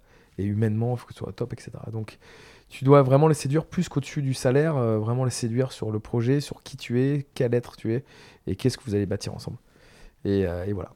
Donc ça, c'est le plus important sur les premiers, parce que c'est sur les premiers, quand tu vas intégrer les autres, qui vont dire euh, putain, ta boîte elle est pourrie, va pas là-dedans, vas-y, casse-toi. Ou elle va dire, waouh, mec, tu rentres dans un truc, c'est la folie. On va s'éclater, et ils vont transmettre la bonne image de la société, la bonne image de toi, et ils vont même construire ton, ton image, toi, en disant, putain, le boss, tu l'as pas vu, mais ouf, c'est. Oui, c'est eux qui vont être les ambassadeurs après de, ta culture d'entreprise aussi. Exactement. et du coup, de l'image de marque que tu vas donner. euh, Exactement. Et ça, c'est très très important. Très clair. Et donc, tes premiers salariés Mm. ou collaborateurs, partenaires, est-ce que c'était des francophones, des Non, non, chinois des... Chinois. Et donc, euh, quels sont, parce que tu l'as passé rapidement, tu as dit que la culture est vachement différente. Moi, je suis jamais allé. euh, Ah, mais non, ça n'a rien à voir. Ça n'a rien à voir. Euh, pour te donner un ordre d'idée, tu vois, quand tu prends une adresse euh, en Chine, t'écris d'abord. alors, en France, t'écris ton nom, ton prénom, le numéro de ta rue, ta rue, ta ville et ton pays à la fin, tu vois. Département, etc. En Chine, c'est l'inverse. C'est-à-dire qu'en gros, t'écris d'abord ton pays et à la fin, tu t'écris toi. Et ça, c'est un détail où ils pensent d'abord pays. Toi, on critique énormément les Chinois. On adore euh, critiquer en France. On pense qu'on est les meilleurs, mais il faut voyager, les mecs. hein. On pense qu'on est les meilleurs sur plein de choses. Ouais, les Chinois, ils interdisent YouTube, ils bloquent les infos et tout. Mais attends, pourquoi ils interdisent YouTube? Parce qu'ils ont YouQ. Parce qu'ils ont leur propre YouTube. Et ils ont dit, attends, mais il n'y a pas moyen. On va pas donner euh, cette richesse qui est YouTube à un autre pays alors que euh, on pèse, tu vois. C'est comme si en France, ils disent, attends, mais attends, il n'y a pas YouTube. Nous, on a notre propre plateforme chez nous, tu vois. Ou notre propre Facebook. Et, euh, et, donc, les, Chinois pensent vraiment pays. Pays d'abord, et après, euh, et après eux, toi, c'est une façon euh, vraiment différente de penser et d'être. Euh, t'as as beaucoup de relations qui se créent. toi, ce qui était fou, c'est que je me rappelle, à moment donné, j'avais négocié des prix de transport, et d'un coup, on va boire un coup. Et les Chinois sont vite euh, sous. tu vois. et en plus, c'est gé- c'est génétique. Ça. Alors, il faut le vérifier, mais apparemment, ils ont une partie de foie qui fonctionne moins bien qui fait qu'il y a une partie qui, sont sous très vite. Tu le vois, ils deviennent rouges et tout. Et après, dès qu'il t'a fait une fiesta avec eux, bah, d'un coup, t'as 50%, alors qu'avant, ils te lâchaient même pas un centime, tu vois. Et, euh, et tu veux faire un karaoké, puis tu- il y a plein de petites règles où tu dois t'adapter dedans. Euh, pareil, tu leur mets pas la, la honte en collectif. Euh, euh, Il y a plein de petits trucs euh, voilà, ça, à découvrir. Une culture à découvrir, comme dans n'importe quel pays où tu vas. Et tu dois t'adapter à ces cultures qui est plutôt cool. Et donc, euh, tout, tout ce, ce- enfin, c'est pas ce premier, c'est, j'ai pas compté, donc là, c'est enfin, le Xème business du coup Ouais. euh, en, en Chine, euh, donc avec des Chinois. Ouais. Euh, Import-export. Ouais. Pendant plusieurs années. Ouais. Euh, ensuite, qu'est-ce qui a fait que il a fallu faire autre chose? Ben, euh, je suis arrivé à un moment donné dans ma zone de confort. Et, euh, et là, j'ai découvert le monde de la blockchain. Et, et à ce moment-là, je suis tombé fan sur, cette, sur, cette, sur ce monde-là. Je me suis dit, mais qu'est-ce que c'est que ce truc de dingue, toi c'est un game changer. Et si tu remarques, j'ai été early stage euh, très tôt sur le marché de la téléphonie. J'étais early stage sur le marché de l'électricité. Euh, j'étais early stage, alors j'étais opérateur de téléphonie et tout, je suis passé tout ça, mais euh, j'ai acheté des minutes à Louis Dreyfus Communication à l'époque et tout, truc de fou. Mais bon, j'ai passé tout ça. Euh, j'étais early stage dans l'import-export et j'étais early stage aussi dans, dans, la partie blockchain. Et je me suis dit, il y a un truc de dingue à faire. Et, et donc, j'ai commencé à faire un peu le tour du monde de tous les on va dire, les, les gros fers, les gros salons qu'il y avait sur, le, sur la partie euh, blockchain. Et euh, j'ai développé un projet qui s'appelle euh, Trust Union. Ça, c'est un truc de fou furieux. Il faut pas que tu me lances trop dessus parce que sinon on va passer trois heures. Mais pour te faire un résumé, c'est un, c'est une société, c'est une start-up qui permet en fait de calculer la confiance transitive entre deux personnes. Tu vois, tu, as envie de faire du business, par exemple, entre toi et moi. Eh ben, euh, je peux, grâce à cette recherche, scorer, savoir notre indice de compatibilité business, pour savoir si on peut faire du business ou pas dedans. Et ce système-là, il est basé sur euh, bah, la confiance transitive et la théorie du petit monde. Je sais pas si tu connais la théorie du petit monde, en fait, tu vois. Non, vas-y, développe. Tu as, 7 nœuds de connexion, euh, tu as 3,5 nœuds pour connecter tout le monde en France et tu as à peu près 7 nœuds de connexion pour connecter le monde entier. C'est-à-dire que tu connais quelqu'un qui connaît quelqu'un qui connaît quelqu'un qui connaît le président. Voilà. Euh, et en fait, quand tu fais des chemins algorithmiques sur tous ces différents nœuds de connexion, eh ben, tu peux calculer un taux de confiance entre chaque personne. Donc, exemple, je connais très bien Gérard. Euh, toi, tu connais très bien Gérard. Gérard me dit que tu es quelqu'un de fantastique. Alors, moi, indirectement, j'ai une confiance transitive avec toi en disant Toi, tu es quelqu'un de bien, même si je ne te connais pas. Parce que mon, taux de confiance avec Gérard est important, tu vois. Donc ça, c'est la confiance transitive. Et si tu mets cette confiance transitive justement sur cette théorie de petit monde, alors tu peux scorer. Et ça veut dire qu'en gros, sans donner d'informations sur qui que ce soit, tu peux arriver à savoir si tu peux faire confiance à quelqu'un jusqu'à l'autre bout du monde, ou même pas loin de chez toi. Et pour aller plus loin, tu peux réussir à avoir un résultat unique sur un moteur de recherche en fonction de ta confiance transitive. C'est-à-dire que Aujourd'hui, tu cherches quelque chose, on regarde tous les deux ton ordi, on a exactement les mêmes résultats entre toi et moi, tu vois ce que je veux dire? Mais avec la confiance transitive, euh, avec la confiance transitive, tu as la possibilité justement euh, d'avoir un résultat unique pour toi. Je vais donner un exemple concret. J'ai envie de faire du jet ski en Thaïlande et c'est une grosse arnaque le jet ski en Thaïlande. Toi ils te prennent un jet ski puis tu reviens tu dis regarde tu l'as abîmé tu dois payer tant les flics sont dedans et tout. Un truc très connu toi l'arnaque. Et comment trouver quelqu'un de confiance? Donc moi si tu me le dis je connais euh, un Corse qui fait de la location de jet ski qui est fabuleux en Thaïlande etc mais si tu me connais pas tu peux peut-être connaître quelqu'un entre toi et moi tu vois? Qui fait qui a confiance en moi et ce qui fait que comme tu le connais et que tu as confiance en lui et que lui a confiance en moi, alors le résultat de ce corps, ça arrivera en premier dans ton résultat de confiance. Et donc, tu as un résultat unique dans ton moteur de recherche qui est que pour toi, dédié à ton réseau de confiance que tu as autour de toi. Et ce réseau, comment tu le construis? Eh ben, Tu le construis via euh, une chaîne de confiance euh, qui, utilise comme la blockchain, mais euh, qui est une trust chain, en fait, où chacun a des nœuds dedans, a des à des personnes qui, euh, sur lesquelles tu t'engages en fait un lien de confiance euh, réciproque. Donc tu as une partie limitée de lien de confiance réciproque, c'est-à-dire que c'est l'inverse de Facebook ou de LinkedIn, tu as 15 000 personnes, tu as la moitié qui doit être des scammers ou autre dedans. Là, tu as des liens très limités de confiance de personnes qui sont impactés par toi. C'est-à-dire qu'en gros, si toi, tu décides aujourd'hui de te linker à moi, alors déjà, il faut que je décide parce que j'ai déjà des amis que j'ai vraiment confiance donc déjà, comme je te connais moins, je t'accepterai pas. Mais imaginons, je t'accepte dans ces liens de confiance limités. Alors, c'est-à-dire qu'on est interdépendant. C'est-à-dire que demain, si moi, demain, j'ai un acte monde sur Internet, alors ton taux de confiance va baisser à toi parce que tu m'as donné un lien de confiance, tu vois. Et donc, on fait l'inverse. Au lieu d'avoir une confiance sur la quantité, tu as une confiance limitée sur des nœuds très puissants très proche. Et après, tu as une deuxième catégorie de nœuds. Mais euh, en fait, c'est, si, si, je t'en parle maintenant, on est foutu là. je pense que je vais arrêter là. Parce que, ça a l'air on, est, on, est, on est dedans. Et on est vraiment dedans dans le sens où ça peut protéger l'identité. C'est-à-dire qu'en gros, Terry du 69 peut faire des business avec quelqu'un euh, à l'autre bout du monde sans transmettre son passeport, sans transmettre rien du tout, juste par un indice de confiance puissant. Tu vois? Donc, tu n'as plus besoin de donner ton identité, tu n'as plus besoin de quoi que ce soit. Et tu peux faire du business jusqu'à l'autre bout du monde grâce à ça. Et, pour moi, j'ai été très early stage avec Trust Union, trop early stage sur ce projet-là. Je pense que je lui laisse une année et demie pour, euh, pour que ça commence à attirer du monde. Il y a, il y, a, il y a un site euh, en ligne accessible. Je pourrais le mettre. Euh, je mettrai ça dans les liens de l'épisode et ça sera à suivre. ouais, ouais, ouais, Et là, je l'ai passé vite, mais en fait, c'est un peu trop. Si je commence à. C'est très technique, mais c'est fabuleux. En fait, c'est un game changer, ça. Ça va être fabuleux. Mais je le garde pour après. Ok, très bien. Si j'en dis trop, j'ai peur de, Ouais, faut pas spoiler non plus. Pas euh. spoiler, puis on va partir dans des, dans des trucs de fou là, mais euh, c'est un vrai game changer, Trocignol. Ouais, le, le, effectivement, le, le, le concept, euh, je vois la partie game changer. Après, la problématique, comme tout réseau social, au final, mais d'une autre manière, c'est d'arriver à avoir des gens dessus. Mais bon, une fois que tu as. Alors, je te dis, ça, on l'a travaillé. On l'a déjà fait un essai. Moi, j'ai eu 1000 inscrits en une journée. Euh, et, et, beaucoup d'Allemands, tu vois, qui se sont inscrits, qui font beaucoup de business, euh, les Allemands. Euh, parce que tu as une véritable demande aujourd'hui sur un indice de confiance trustable, décentralisé, mondial. Alors, on, parle toujours du, tu sais, du score chinois, là, en disant, ouais, c'est pas bien le score chinois, etc. Mais aujourd'hui, on fonctionne comme ça.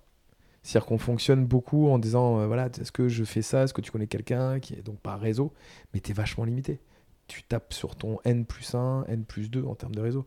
T'imagines que là, tu peux taper sur du N plus 7. C'est-à-dire que toi, tu es un magasin de chaussures, tu veux chercher aujourd'hui des chaussettes, par exemple. Toi, je te fais un exemple euh, bateau. Tu vas aller sur Internet, tu tapes chaussettes, tu vas tomber que des fournisseurs chinois tout pourris, toi. Alors que autant une personne dans ton réseau N plus 1, N plus 2, N plus 3 connaît un producteur de chaussettes de folie qui est dans une petite ville à 50 km de chez toi que tu n'aurais jamais trouvé de ta vie parce qu'il n'existe même pas sur Internet. Et euh, tu vois, tu l'aurais euh, quasiment jamais trouvé. Mais il a un, nœud de, confiance très puissant avec une personne proche de chez toi qui a les mêmes connexions. Et, euh, et ça, ça, ça, va changer totalement l'affichage de résultats et l'affichage de comment faire du business dans le monde entier. Mais tu vas plus loin, même dans l'évolution du, des business. On parle de bientôt, tu vas louer ta bagnole à des gens euh, quand tu l'utilises pas. Tu sais que la bagnole utilise 7% de son temps, je crois. Euh, ben, tu pourras le louer en fonction d'un indice de confiance. Tu as un petit QR code qui est dessus, tu scannes. Tu regardes si, euh, si le gars a X nœuds, tant de taux de confiance, prends ma voiture. Pas de problème. Et tu as plein de choses qui vont pouvoir, pareil, prêter de l'argent. Pour prêter de l'argent dans une entreprise, quel est ton score de confiance? Boum, on prête. Location d'appartement. Bref. Je pense que la confiance, c'est une des choses, les, une des denrées les plus importantes au monde et une des choses qui, qui est le plus sous-exploitée aujourd'hui et qui est le moins scoré aujourd'hui et qui a le parce qu'on le score avec des petites étoiles tout pourries tu vois mais mais on peut aller vraiment beaucoup plus loin que ça et on peut et si on capte la puissance qu'a la confiance alors ça ouvre un monde nos limites business alors là, je vais euh, faire un. Alors, c'est pas un raccourci, mais je vais aller complètement à l'opposé de ce que tu viens de dire, même si c'est passionnant, sur la confiance et sur ton expertise, justement, euh, enfin, sur ton expérience plus que sur ton expertise. En faisant du business, tu as rencontré des gens euh, avec qui tu as très bien travaillé, d'autres qui ont dû te la mettre à l'envers. Et on parle souvent d'intuition, souvent de comment est-ce qu'aujourd'hui, quel est ton euh, ton regard par rapport à la capacité où je rentre dans une pièce, je rencontre un partenaire potentiel futur, un client potentiel futur, quelqu'un avec qui je vais faire du business, et tu te dis en l'espace peut-être, je sais pas, de 30 secondes, lui ça va, ça va le faire ou pas? Alors, je te réponds, l'intuition n'existe pas. Euh, tout le monde dit qu'il y a l'intuition, le sixième sens, le machin, ça n'existe pas. En fait, c'est simplement une partie de ton expérience passée euh, qui est rentré dans des cases de ton cerveau et qui a dit à un moment donné euh, j'ai croisé tel type de profil qui parle comme ça, qui se comporte comme ça, et il s'est passé ça. Et donc ton cerveau l'a enregistré dans un instinct de survie, et derrière, tu te souviens même pas de l'événement. En tout cas, quand tu vois quelqu'un, tu dis hum, putain, je le sens pas. En fait, tu le sens pas parce que tu as déjà croisé des mecs comme ça avant, et il t'est déjà arrivé euh, des trucs pas bien avant, ce qui fait que ton cerveau l'a mis. et quelqu'un que toi tu sentiras pas du tout par rapport à ton expérience, peut-être que ton associé, ton copain, ton pote, dit putain, ce mec, il est fabuleux, tu vois. Parce qu'ils n'ont pas vécu la même chose. Donc, euh, l'intuition n'existe pas. En fait, c'est juste euh, ta mémoire euh, qui, a, subi, bah, qui, a vécu plein de choses. Mais tous les jours, chaque seconde, même quand tu conduis, toi, tu dis putain, attention, cette rue, je la sens pas, il, va se passer un truc ou il y a quelque chose qui a traversé. Mais parce que ça fait 100 fois qu'il y a un lèvre qui a traversé, il ressemblait, c'était un petit peu la même forêt, la même chose. Mais tu l'as même pas capté. Et, donc c'est pour ça en fait l'intuition, ça vient de, bah, tout ce que tu as vécu avant. Donc pour moi, n'existe pas. Il faut être conscient que c'est lié à des, euh, biais cognitifs. Euh, et donc, la deuxième chose, c'est que si j'avais eu euh, Trust Union, ça m'aurait fait gagner beaucoup de temps. Je te le dis en toute sincérité. Parce que, effectivement, qu'est-ce que tu fais aujourd'hui? Quel est ton moyen de voir si quelqu'un te peut faire confiance ou pas? Eh ben, tu t'appelles des gens. Salut, ouais, est-ce que tu as déjà travaillé avec un tel et tout Il est bien, ouais, il est bien et tout. L'autre, moi non, je n'ai pas travaillé avec lui. Et en fait, c'est bancal l'info encore. Et donc, il y a même des gens qui sont très forts pour pouvoir réussir à se bâtir euh, une vie online, des choses, etc. pour arnaquer. Il y a même des, des gars, c'est leur métier d'arnaquer, tu vois, euh, toute leur vie. Et, euh, et aujourd'hui, j'aurais eu, si, si, j'aurais pu éviter, j'aurais pu gagner énormément de temps. Toi, c'est comme si on te disait, ouais, comment tu faisais avant Internet, quoi. Comment tu faisais avant le téléphone. Ben, ça marchait aussi. Mais maintenant, tu vas dix fois plus vite, tu vois était dix fois plus efficace. Ben là, c'est pareil. Ça sera un outil d'efficacité, euh, de confiance. Et après, c'est un outil vertueux parce que quand tu sais que tu perds plus en perdant la confiance, c'est-à-dire que le fait d'être quelqu'un qui travaille bien, qui fait bien les choses, qui est vertueux et sur lequel tu peux compter, t'amènera beaucoup plus de business que ceux qui arnaquent. Et aujourd'hui, tu as encore le fait que les arnaqueurs gagnent du pognon, quoi. Et ça, et ça fait chier. Tu vois, ils devraient pas. Ils devraient pas pouvoir en gagner. Et au contraire, c'est ceux qui travaillent bien qui devraient gagner plus. Et les petits artisans ou, n'importe qui, euh, des personnes qui travaillent bien, devraient gagner plus d'argent et, Trust Union euh, remettra les pendules à l'heure à ce niveau-là. Donc Trust Union, Trust Union pardon, à, suivre, euh, à suivre de très près. Yes. Clairement. Là, là, tu me l'as vendu, là, mais, euh, mais carrément le, truc. J'ai mis l'exemple à te donner, mais j'ai pas trop envie d'en donner, sinon on va parler pendant 3 heures. On, va du coup jumper, enfin sauter juste après sur euh, bah, c'est. Ouais, donc, donc qu'est-ce qui s'est passé Tour du monde, Trust Union, la folie. derrière, bah, qu'est-ce qui s'est passé Covid? Covid, euh, Covid, Covid, euh, qu'est-ce qui s'est. Bah, ça m'a fait fermer ma boîte d'import-export. Parce que euh, parce que c'était pas possible. Et, et ça a stoppé Trustin. Il dit waouh, qu'est-ce qui se passe dans ce monde? Les personnes avec qui j'étais, je dis bah, comment on va développer ça? On sait pas. Le monde est en train de changer là. tout le monde est en train d'être enfermé à la maison. On met des masques, on sort plus, on peut plus voyager c'est quoi ce délire? Enfin, on a vécu un truc de fou quand même. Le Covid, c'était un truc de balade. Hein. Euh, et donc, j'ai dit, bah, je veux rentrer en France. Et donc, je suis rentré en France. Et ça faisait des années, euh, ça faisait 12 ans que j'étais expatrié. Euh, et, je suis rentré en France et je, et je voulais revoir ma, ma soeur, mes parents, que j'avais pas vu depuis longtemps et que je voyais très peu. Et, et donc, je me suis rapproché de ma famille. Ça a fait du bien. Vraiment, ça fait du bien.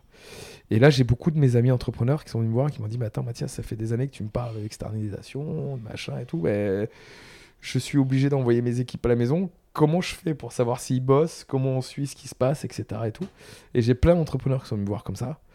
Et, euh, et au bout d'un moment, je me suis dit Mais attends, mais là, il y a, y a une opportunité. Dans chaque crise, il y a une opportunité. Et là, il y a une opportunité de dingue. Et c'est là où j'ai décidé de créer Kubera. Kubera One. Donc Kubera, c'est le dieu de la réussite. C'est pour ça qu'on s'appelle Kubera. Donc il y a Kubera, il y a Kubera Academy et Kumeta.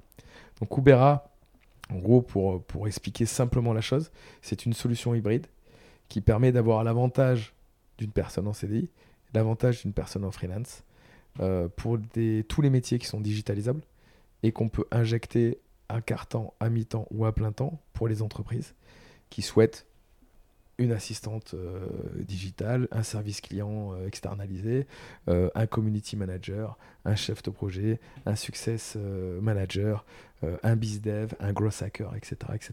Donc j'ai une multitude de talents qu'on met à disposition. On a un SaaS fabuleux qui permet de suivre bah, toutes les étapes de travail de toute la journée et calculer la productivité de chaque chose qui a été réalisée. Je te l'ai montré tout à l'heure, euh, je pense que c'est assez bluffant. Et tu réunis tous les outils de travail à distance. Parce que tu sais, les gens ont dit, bon, on va prendre un petit peu de Trello, on va prendre un petit peu de Slack, on va prendre un petit peu de WhatsApp, on va prendre un petit peu du Facebook euh, machin d'entreprise et tout. En fait, tu sais même plus où trouver l'entreprise, euh, les informations. Et donc, nous, on a centralisé tous les outils à un seul endroit. Et donc, tous les outils sont sur une workplace dans un SaaS digitalisable qui est en plus une, euh, qui est en version application aussi, donc tu peux l'avoir même en déplacement, et qui te permet en fait de pouvoir suivre toutes tes, toutes tes équipes, même tes équipes internes, hein, 100% sur une seule base, une seule donnée, et tu as toutes les datas qui te remontent. Parce que la- le secret de la réussite, c'est les datas. Tu sais, souvent on te dit, euh, il y a Facebook, il y a machin, ils gagnent de l'argent, si, euh, si c'est gratuit, le produit c'est toi, et en fait, la richesse, c'est les datas. Mais pour un entrepreneur, la richesse, c'est les datas aussi. C'est-à-dire qu'aujourd'hui, si tu n'as pas de visibilité sur les datas de ta boîte, bah, tu passes à côté de 90% euh, de la richesse de, ce que tu peux réaliser. Quoi. Tu vois tout de suite si euh, le temps que tu passes euh, à faire tel, par exemple, je donne un exemple concret, est-ce que le fait d'avoir quelqu'un qui répond à tel type de questions, c'est rentable par rapport au fait que je mets un logiciel? Est-ce que je pourrais pas utiliser ce temps-là pour le mettre là-dedans? Mais je sais même pas combien de temps elle passe. Tu vois? Ou comment elle gère ses mails. Moi, j'ai encore une discussion là aujourd'hui avec euh, une future cliente qui me disait mais attends mais moi je, parce que je lui montrais les rapports et puis donc il y avait une personne qui disait voilà euh, 28 minutes j'ai géré les mails. Elle dit mais non mais moi je gère mes mails toute la journée mais c'est une erreur. Je, je savais pas comment trouver les mots pour lui dire qu'elle se plante à 100% tu peux pas regarder tes mails toute la journée. Tu as un temps précis pour regarder tes mails mais après tu dois bosser sur autre chose parce que sinon tu vas ton cerveau il part sur d'autres trucs tu quittes et tu, tu perds totalement en productivité en fait tu vas tu vas produire deux fois moins que ce que tu devrais produire tu vois et euh, Bref, donc cette plateforme, ça, c'est assez fabuleux et on a eu une progression assez dingue parce qu'on est monté, euh, là on est à 100, combien 19 Je t'ai montré ça? 120, 120? 119, ouais. Personne là, donc c'est euh, c'est assez dingue en un an, donc c'est la folie. Et on va être à plus de 200 à la fin de l'année. Euh, parce qu'on est vraiment tombé sur une demande qu'ont les clients. On a des clients qui sont des avocats, des boîtes de sécurité informatique, des boîtes de marketing, euh, des sites internet. T'imagines qu'un site internet, le pitch, il est simple. hein. Bonjour monsieur, vous avez un site internet? Ouais, je vais transformer vos sites internet en revenus passifs. Pas un truc de fou ça. C'est-à-dire que tout ce que tu fais est délégable. Donc concrètement, juste pour revenir, que il y, a- il y a un point que je vais être sûr de bien comprendre. Mm. Kubera, c'est à la fois le SaaS pour suivre justement les personnes qui vont travailler pour toi, Qui est fourni gratuitement. qui est fourni gratuitement, Mm. et du coup les personnes qui vont Les travailler talents. pour toi, les, Les talents que tu vas payer. C'est ça. les D'accord. talents, qui sont en plus euh, externalisés. Donc ça veut dire qu'il n'y a pas besoin d'avoir une zone de chalandise spécifique pour trouver des talents. Euh, et donc on a des talents dans le monde entier. Euh, ce qui permet d'avoir un prix euh, qui défie euh, toute concurrence. C'est-à-dire qu'on est à 1299 euros pour un plein temps. Euh, voilà, 40 heures par semaine, c'est un truc de dingue. Quand tu injectes ça dans une société, je te dis pas la rentabilité que tu arrives à avoir derrière. Donc, euh, tous les métiers sont pas digitalisables, tu vois, mais euh, il y a une grande partie des métiers qui sont digitalisables et, et on injecte de la, de la compétence pure, du talent pur dans des boîtes et ça, leur, ça les fait exploser. Moi, j'ai des exemples là, aujourd'hui, où on a multiplié par 4 des chiffres d'affaires de boîtes, quoi. Imagine un truc, tr- et pas des chiffres d'affaires, euh, pas des mecs qui font euh, 20 000 euros par mois, toi, des trucs qui font plusieurs centaines de milliers d'euros, toi, par mois. Donc des, gros chiffres d'affaires, on les a fait exploser. Parce que euh, ils ont externalisé une grande partie des choses où ils n'osaient pas recruter parce que c'est lourd, ils trouvent pas les talents. euh, je prendre un CDI, euh, voilà, et donc tu vois, c'est la galère, donc en fait, j'y vais pas. Et là, boum boum, on lui place une personne service client, un chat online, euh, tu lui places euh, un bizdev euh, avec une landing page, euh, tu, tu lui mets en place un success manager, boum, le truc il explose. Et pour, pour 5000 balles par mois, tu vois, quand tu prends une équipe complète.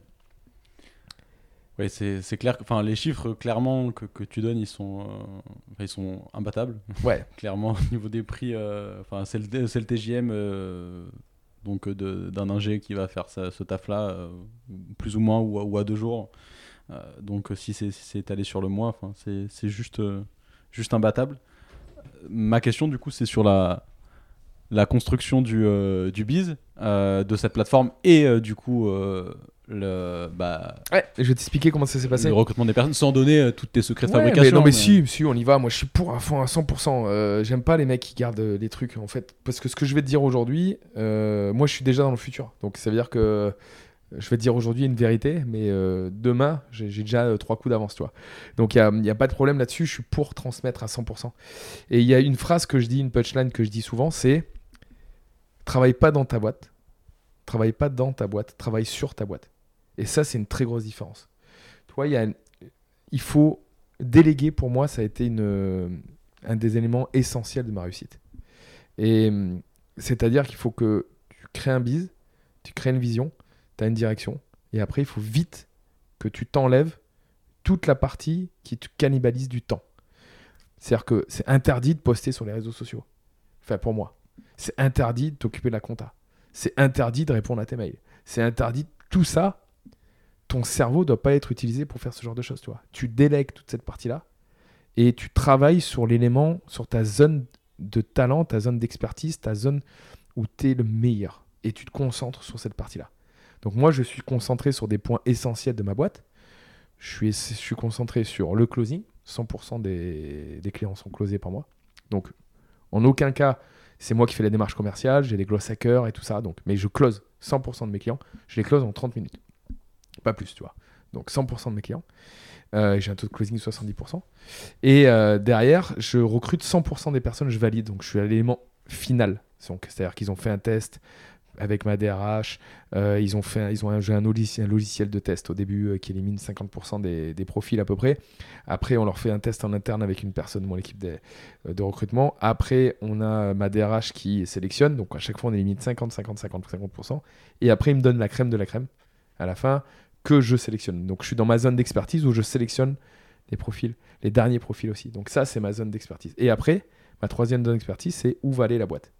Et je me concentre sur ces trois points-là verrouille les clients, je verrouille les talents, donc c'est les deux points d'entrée, et je verrouille où va la société.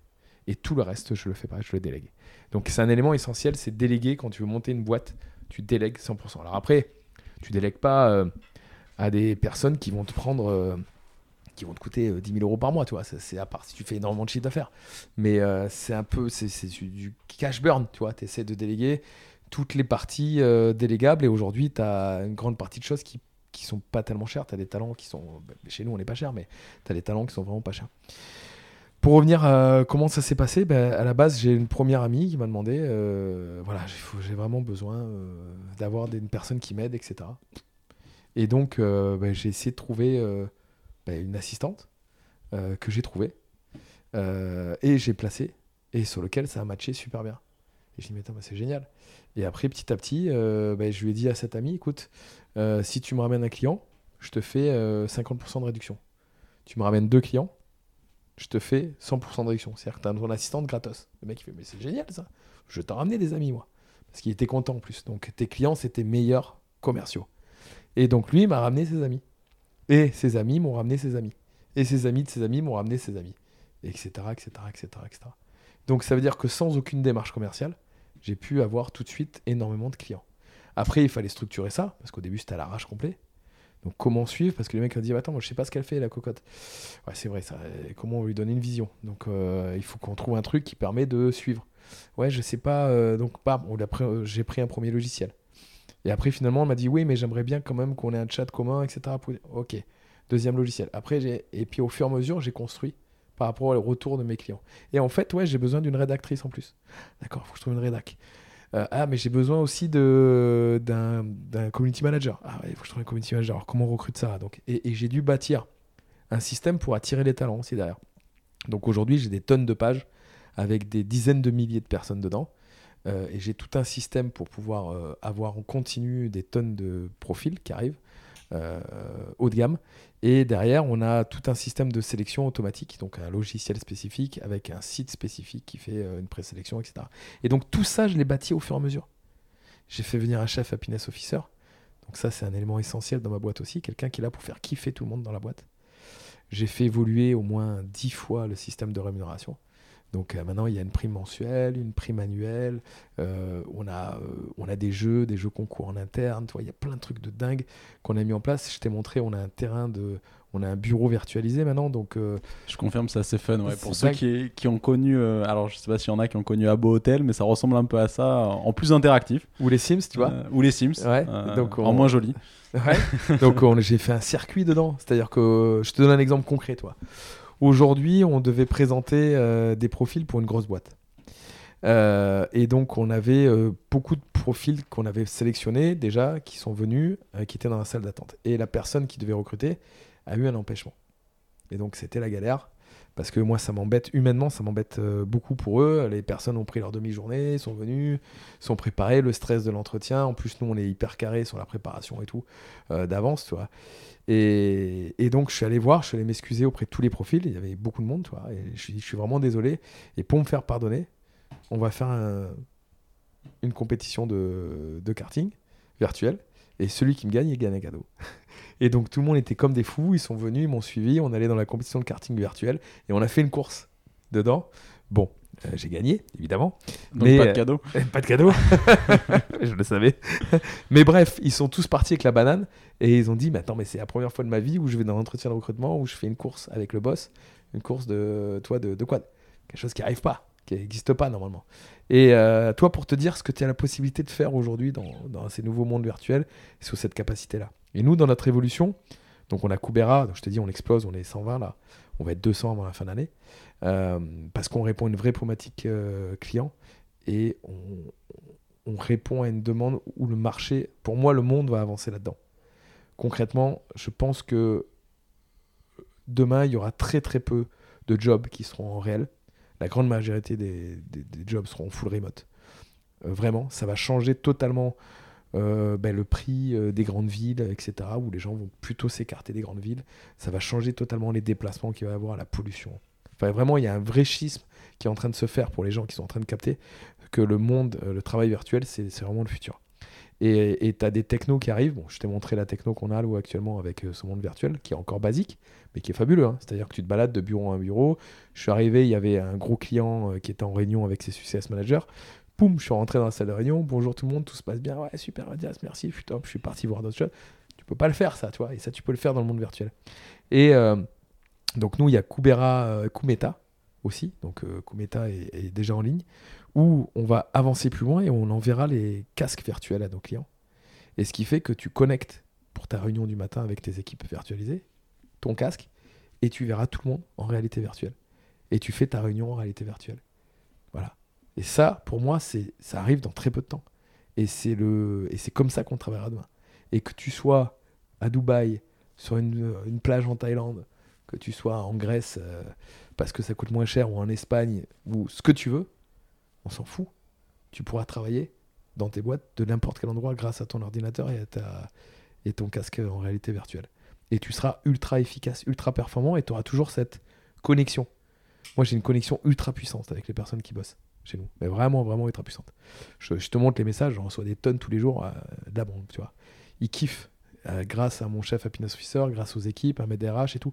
Mais ils kiffent à mort. Donc, il y a un vrai monde hyper puissant en réalité virtuelle qui existe, qui est là et qui est en train de se s'ouvrir et qui est aussi un game changer. Et la Kubera Academy, du coup? Cooper Academy, bravo. Tu vas pas oublié? Ben, Bah. Il y a beaucoup de jobs qui sont assez difficiles en fait. Par exemple, Growth Hacker, c'est des métiers que tu- qui n'existent pas, voilà, qui sont récents, où il n'y a pas ou très peu de formation. Community Manager, on en parle beaucoup, tout le monde se dit qu'il peut être Community Manager, mais en fait, Community Manager, c'est un boulot qui est hyper difficile. Euh, concrètement, c'est pas euh, je mets un post, trois hashtags, une belle photo et c'est réglé. Ça, c'est, ça n'existe pas, ça. C'est vraiment quelque chose de très difficile, community manager, pour les bons community managers, pour créer une communauté, euh, créer des events, créer voilà, toute, une, toute une cohésion autour d'une image de marque, etc. Euh, Enfin, c'est, très difficile. Et donc, j'ai vu que malgré la puissance qu'on avait, nous, de débaucher des talents, parce qu'on a débauché des talents dans beaucoup de grosses boîtes, euh, rue du commerce.fr, Mythique, etc. Mais euh, au-delà de notre capacité à, à recruter, qui est vraiment puissante, parce qu'on a créé un réseau très puissant extérieur, d'attirer les talents aussi par l'image de marque de la boîte. Tu vois, on a payé, il y a un mec qui a eu une tempête, on a payé son toit. Il y a une autre, on a payé les études de ses gosses, tu vois. On a fait des trucs complètement dingues. tu vois. Et donc, ça nous donne une image de fou à l'extérieur. Les gens disent Attends, j'ai envie de bosser dans cette boîte. Et ça attire les talents. Toi, c'est comme Google où tu dis ah, je vais jouer euh, au billard dedans et un truc de malade. T'es les meilleurs qui arrivent et tu peux sélectionner les meilleurs. On n'est pas en mode Google, mais tu vois, c'est un peu le même esprit en disant je veux attirer, je veux attirer le monde. Et donc, Kubera Academy, c'est qu'il y a beaucoup de talents en fait qu'on n'arrivait pas à avoir. Gross hacker, community manager ou d'autres choses, ou même success manager. Toi, success manager, c'est un métier qui est carrément presque pas connu. Et, euh, et, le but du jeu, c'est d'avoir un manager qui permet de créer une cohésion entre toutes les différentes équipes pour arriver au succès euh, final, euh, qui est bah, le chiffre d'affaires ou l'augmentation du chiffre d'affaires, de bénéfices, ce que tu veux. Et donc tout ça, nous, moi j'ai fait des formations et en gros, je l'ai intégré dans la Kubera Academy qui permet aujourd'hui de recruter des personnes, donc des profils qui ont un potentiel, sur lequel je les intègre dans Kubera Academy. Donc ils sont en formation chez nous pendant X mois. Et ils tournent en plus concrètement avec des team leaders qui sont déjà placés chez des clients, sur lesquels ils font des réalisations, etc. Donc euh, le client le sait même pas en fait qu'il y a une deuxième personne qui travaille pour lui euh, gratuitement euh, dedans et ça forme la personne et derrière ça il passe des tests réguliers jusqu'au moment où il est opérationnel et on peut le placer chez un client c'est génial ça. ça fait le lien avec euh, ce que tu disais au tout début, un peu sur la déconnexion, à ton sens, entre ce que tu as appris à l'école et, ce que tu avais besoin dans le monde de l'entreprise. Et là, en fait, tu réponds à cette problématique. Euh, euh, et en plus, tu donnes le job derrière, puisque dès que la personne est prête. Exactement. Donc, nous, il y a un contrat spécifique où on, a X places à la fin. Et à partir de ce moment-là, on recrute la personne et il doit travailler pour nous pendant X temps. Parce qu'on l'a formé gratuitement derrière. Et, euh, et ça, c'est complètement dingue parce que ça crée des, fait des, des, histoires complètement magnifiques. Toi. Il y a des personnes qui, qui dans un truc, qui dans un domaine complètement décalé, qui a réussi à passer les entretiens de recrutement, qui s'est battu, qui est rentré dans la Coupe Bear Academy, qui a réussi à passer les étapes, les tests qui sont difficiles. Et à la fin, il a un job, il travaille dans une grosse boîte, il se régale, il monte en compétences, et même il passe team leader chez nous, voire success manager, voire formateur il a toute une carrière qui ouvre alors qu'il était étudiant. Et ça en un an. C'est-à-dire que, je te donne l'exemple tout à l'heure, Couber Academy, euh, c'est pareil. Je suis pas, je suis pas un génie. C'est-à-dire que derrière, il y a une problématique. Putain, j'arrive pas à trouver de gros hackers. Mes clients veulent des gros hackers, j'en ai pas. Mais qu'est-ce que je vais en faire? Je vais les fabriquer. Génial. C'est génial. Euh, on, pourrait continuer encore des heures et de toute façon, je pense qu'il faudra qu'on rééchange sur Trust Union euh, en temps voulu. Claire. Euh, parce que le sujet m'intéresse beaucoup, autant bien aussi bien dans, la partie technique que, la partie derrière qui, qui est plus humaine et qui va avec ça. Non, mais alors ça, bah, j'ai trop hâte de t'en parler parce que quand tu vas me lancer dans, dans, le, dans la chaîne de confiance, tu vas, quand tu vas comprendre la, ce que ça peut impacter, tu vas, tu vas me regarder avec des yeux, tu vas me dire, Mathias, Waouh J'en doute pas. Déjà, déjà là, donc je pense que tu as partagé énormément de tips pratico-pratiques euh, pour euh, qui veut entreprendre mm. euh, ou même qui veut évoluer au sein de, de, son, de son, entreprise. Mm. Et puis, enfin, c'était vraiment très très inspirant. donc merci beaucoup pour, pour cet échange. Merci, merci à toi. Et ça, je rebondis dessus parce que tu sais, moi, je suis très friand de podcast. J'aime beaucoup écouter des réussites, etc. Et ce que j'essaye de faire c'est donner du concret vraiment à chaque fois. Je sais pas si j'ai réussi à le faire. Bon, peut-être que tu vas me dire oui, mais, mais je veux essayer vraiment de dire, euh, j'ai pas envie de faire des grosses phrases, des beaux trucs. Toi, comme je t'ai expliqué tout à l'heure en off, il y a un mec qui a réussi, il a du pognon, il a du staff, euh, il a une idée, euh, il met du pognon, il met du staff, ça marche. Waouh, il a rien fait de miraculeux. Ce qui est difficile, c'est t'as pas de staff, t'as pas de pognon, qu'est-ce que tu fais? Tu vois? C'est ça qui est difficile et c'est ça qu'il faut aller, c'est ça qu'il faut donner, à mon avis, comme message et comme, euh, et comme envie. Et la deuxième chose, c'est monter vos boîtes, quoi, les mecs. Les filles, je dis les mecs parce que c'est une expression, mais les filles, les mecs, montez vos boîtes, allez attraper votre liberté. Moi, le mardi, j'ai pas envie de bosser, je bosse pas. Je veux faire du kite, je veux faire du kite, tu vois. cette liberté-là, elle est folle. Tu là, je vais partir deux mois en trip, donc je vais continuer à bosser mon bureau, c'est mon ordinateur. Mais je pars deux mois en trip. Dans quelle boîte tu peux faire ça? Tu vois Alors que j'ai 120 personnes à gérer. Toi. Et je t'ai pas encore parlé des side projects euh, à côté. Euh, qu'il y a encore d'autres trucs de fou. mais, euh, bref, je peux le faire. T'imagines? C'est complètement dingue. Et ça, je peux le faire que parce que je suis, je suis entrepreneur. Et, et au-delà de tout ce que tu dis, parce qu'on est que en podcast, il y a hmm. le smile, il y a l'énergie et il y a le bonheur, en fait, je pense. Et ça, c'est aussi je pense, une des caractéristiques euh, de l'entrepreneuriat. Et en tout cas, euh, c'est clairement une de tes caractéristiques. Donc, euh, merci pour ça aussi. Merci. Parce que ça fait plaisir d'avoir, d'avoir des ondes comme ça. Merci. et donc, quel, là, tu donnes des conseils très Ouais. concrets, des types de lecture euh, ou articles. euh, et je Ouais. te laisse ensuite euh, conclure l'épisode. Ouais, euh, ouais, avec veux. grand plaisir. Alors, tu sais quoi, moi, il y a un livre qui m'a qui m'a bien changé la life, qui est pas un grand livre, euh, mais c'est vraiment un truc qui m'a qui m'a appris beaucoup de choses. C'est Sapiens. Je sais pas si tu le connais. Oui, je l'ai lu, ouais. Ok. De Noah Harry. Yuval Noah Harry. C'est ça, c'est ça, c'est ça. mais. Ah, ah, Harry. Et, euh, et donc, il y a aussi Homo Deus, etc. Mais, euh, mais Sapiens m'a appris une chose, m'a appris que, en fait, génétiquement, euh, socialement, euh, on avait des codes qui étaient ancrés en nous, tu vois.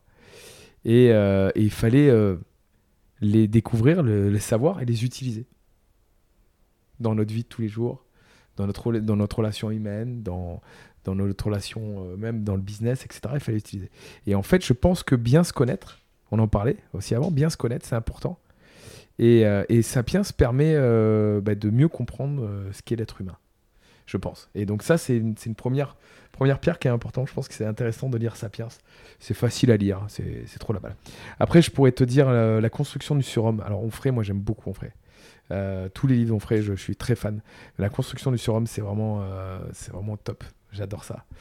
Euh, après, tu as L'homme, cet animal raté de Pierre Jouventin qui est super aussi, qui est un peu dans le même titre que Sapiens, tu vois, un peu dans le même caractéristique de, de Sapiens, qui est plutôt pas mal. Et après, une chose, on en parlera sûrement quand tu me reparleras, on reparlera ensemble de Trust Union, mais The Bitcoin Standard. Ça, c'est une évidence aussi d'existence. Super. Voilà. Et ben, merci beaucoup, Mathias. Avec grand plaisir. Merci de m'avoir interviewé. Ça y est, l'épisode est terminé. Si celui-ci vous a plu, vous pouvez me soutenir en laissant une note et un commentaire sur votre plateforme d'écoute préférée. Aussi, n'oubliez pas de vous abonner à l'émission pour être sûr de ne rien manquer. A très bientôt sur Just Click, le podcast français du product management.